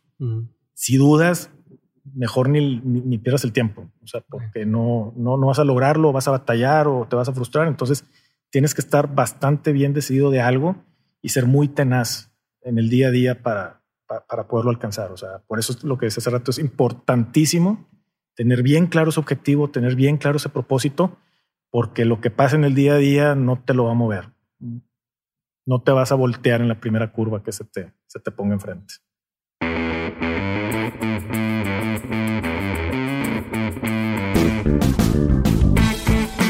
Gracias por haber escuchado el episodio de hoy. Si te gustó, por favor, no olvides recomendarlo a quien pueda interesarle. Y no te olvides de que si quieres buscar una sección en particular, el episodio está en YouTube y en YouTube viene marcado parte por parte para que puedas regresar y no perderte en toda la conversación. Espero que lo hayas disfrutado y nos vemos la siguiente semana con un nuevo episodio de Mentes. Hello, it is Ryan, and we could all use an extra bright spot in our day, couldn't we? Just to make up for things like sitting in traffic, doing the dishes, counting your steps, you know, all the mundane stuff. That is why I'm such a big fan of Chumba Casino. Chumba Casino has all your favorite social casino style games that you can play for free anytime, anywhere with daily bonuses. That should brighten your day a little. Actually, a lot. So sign up now at chumbacasino.com. That's chumbacasino.com. No purchase necessary. Group. Void were prohibited by law. See terms and conditions. 18 plus.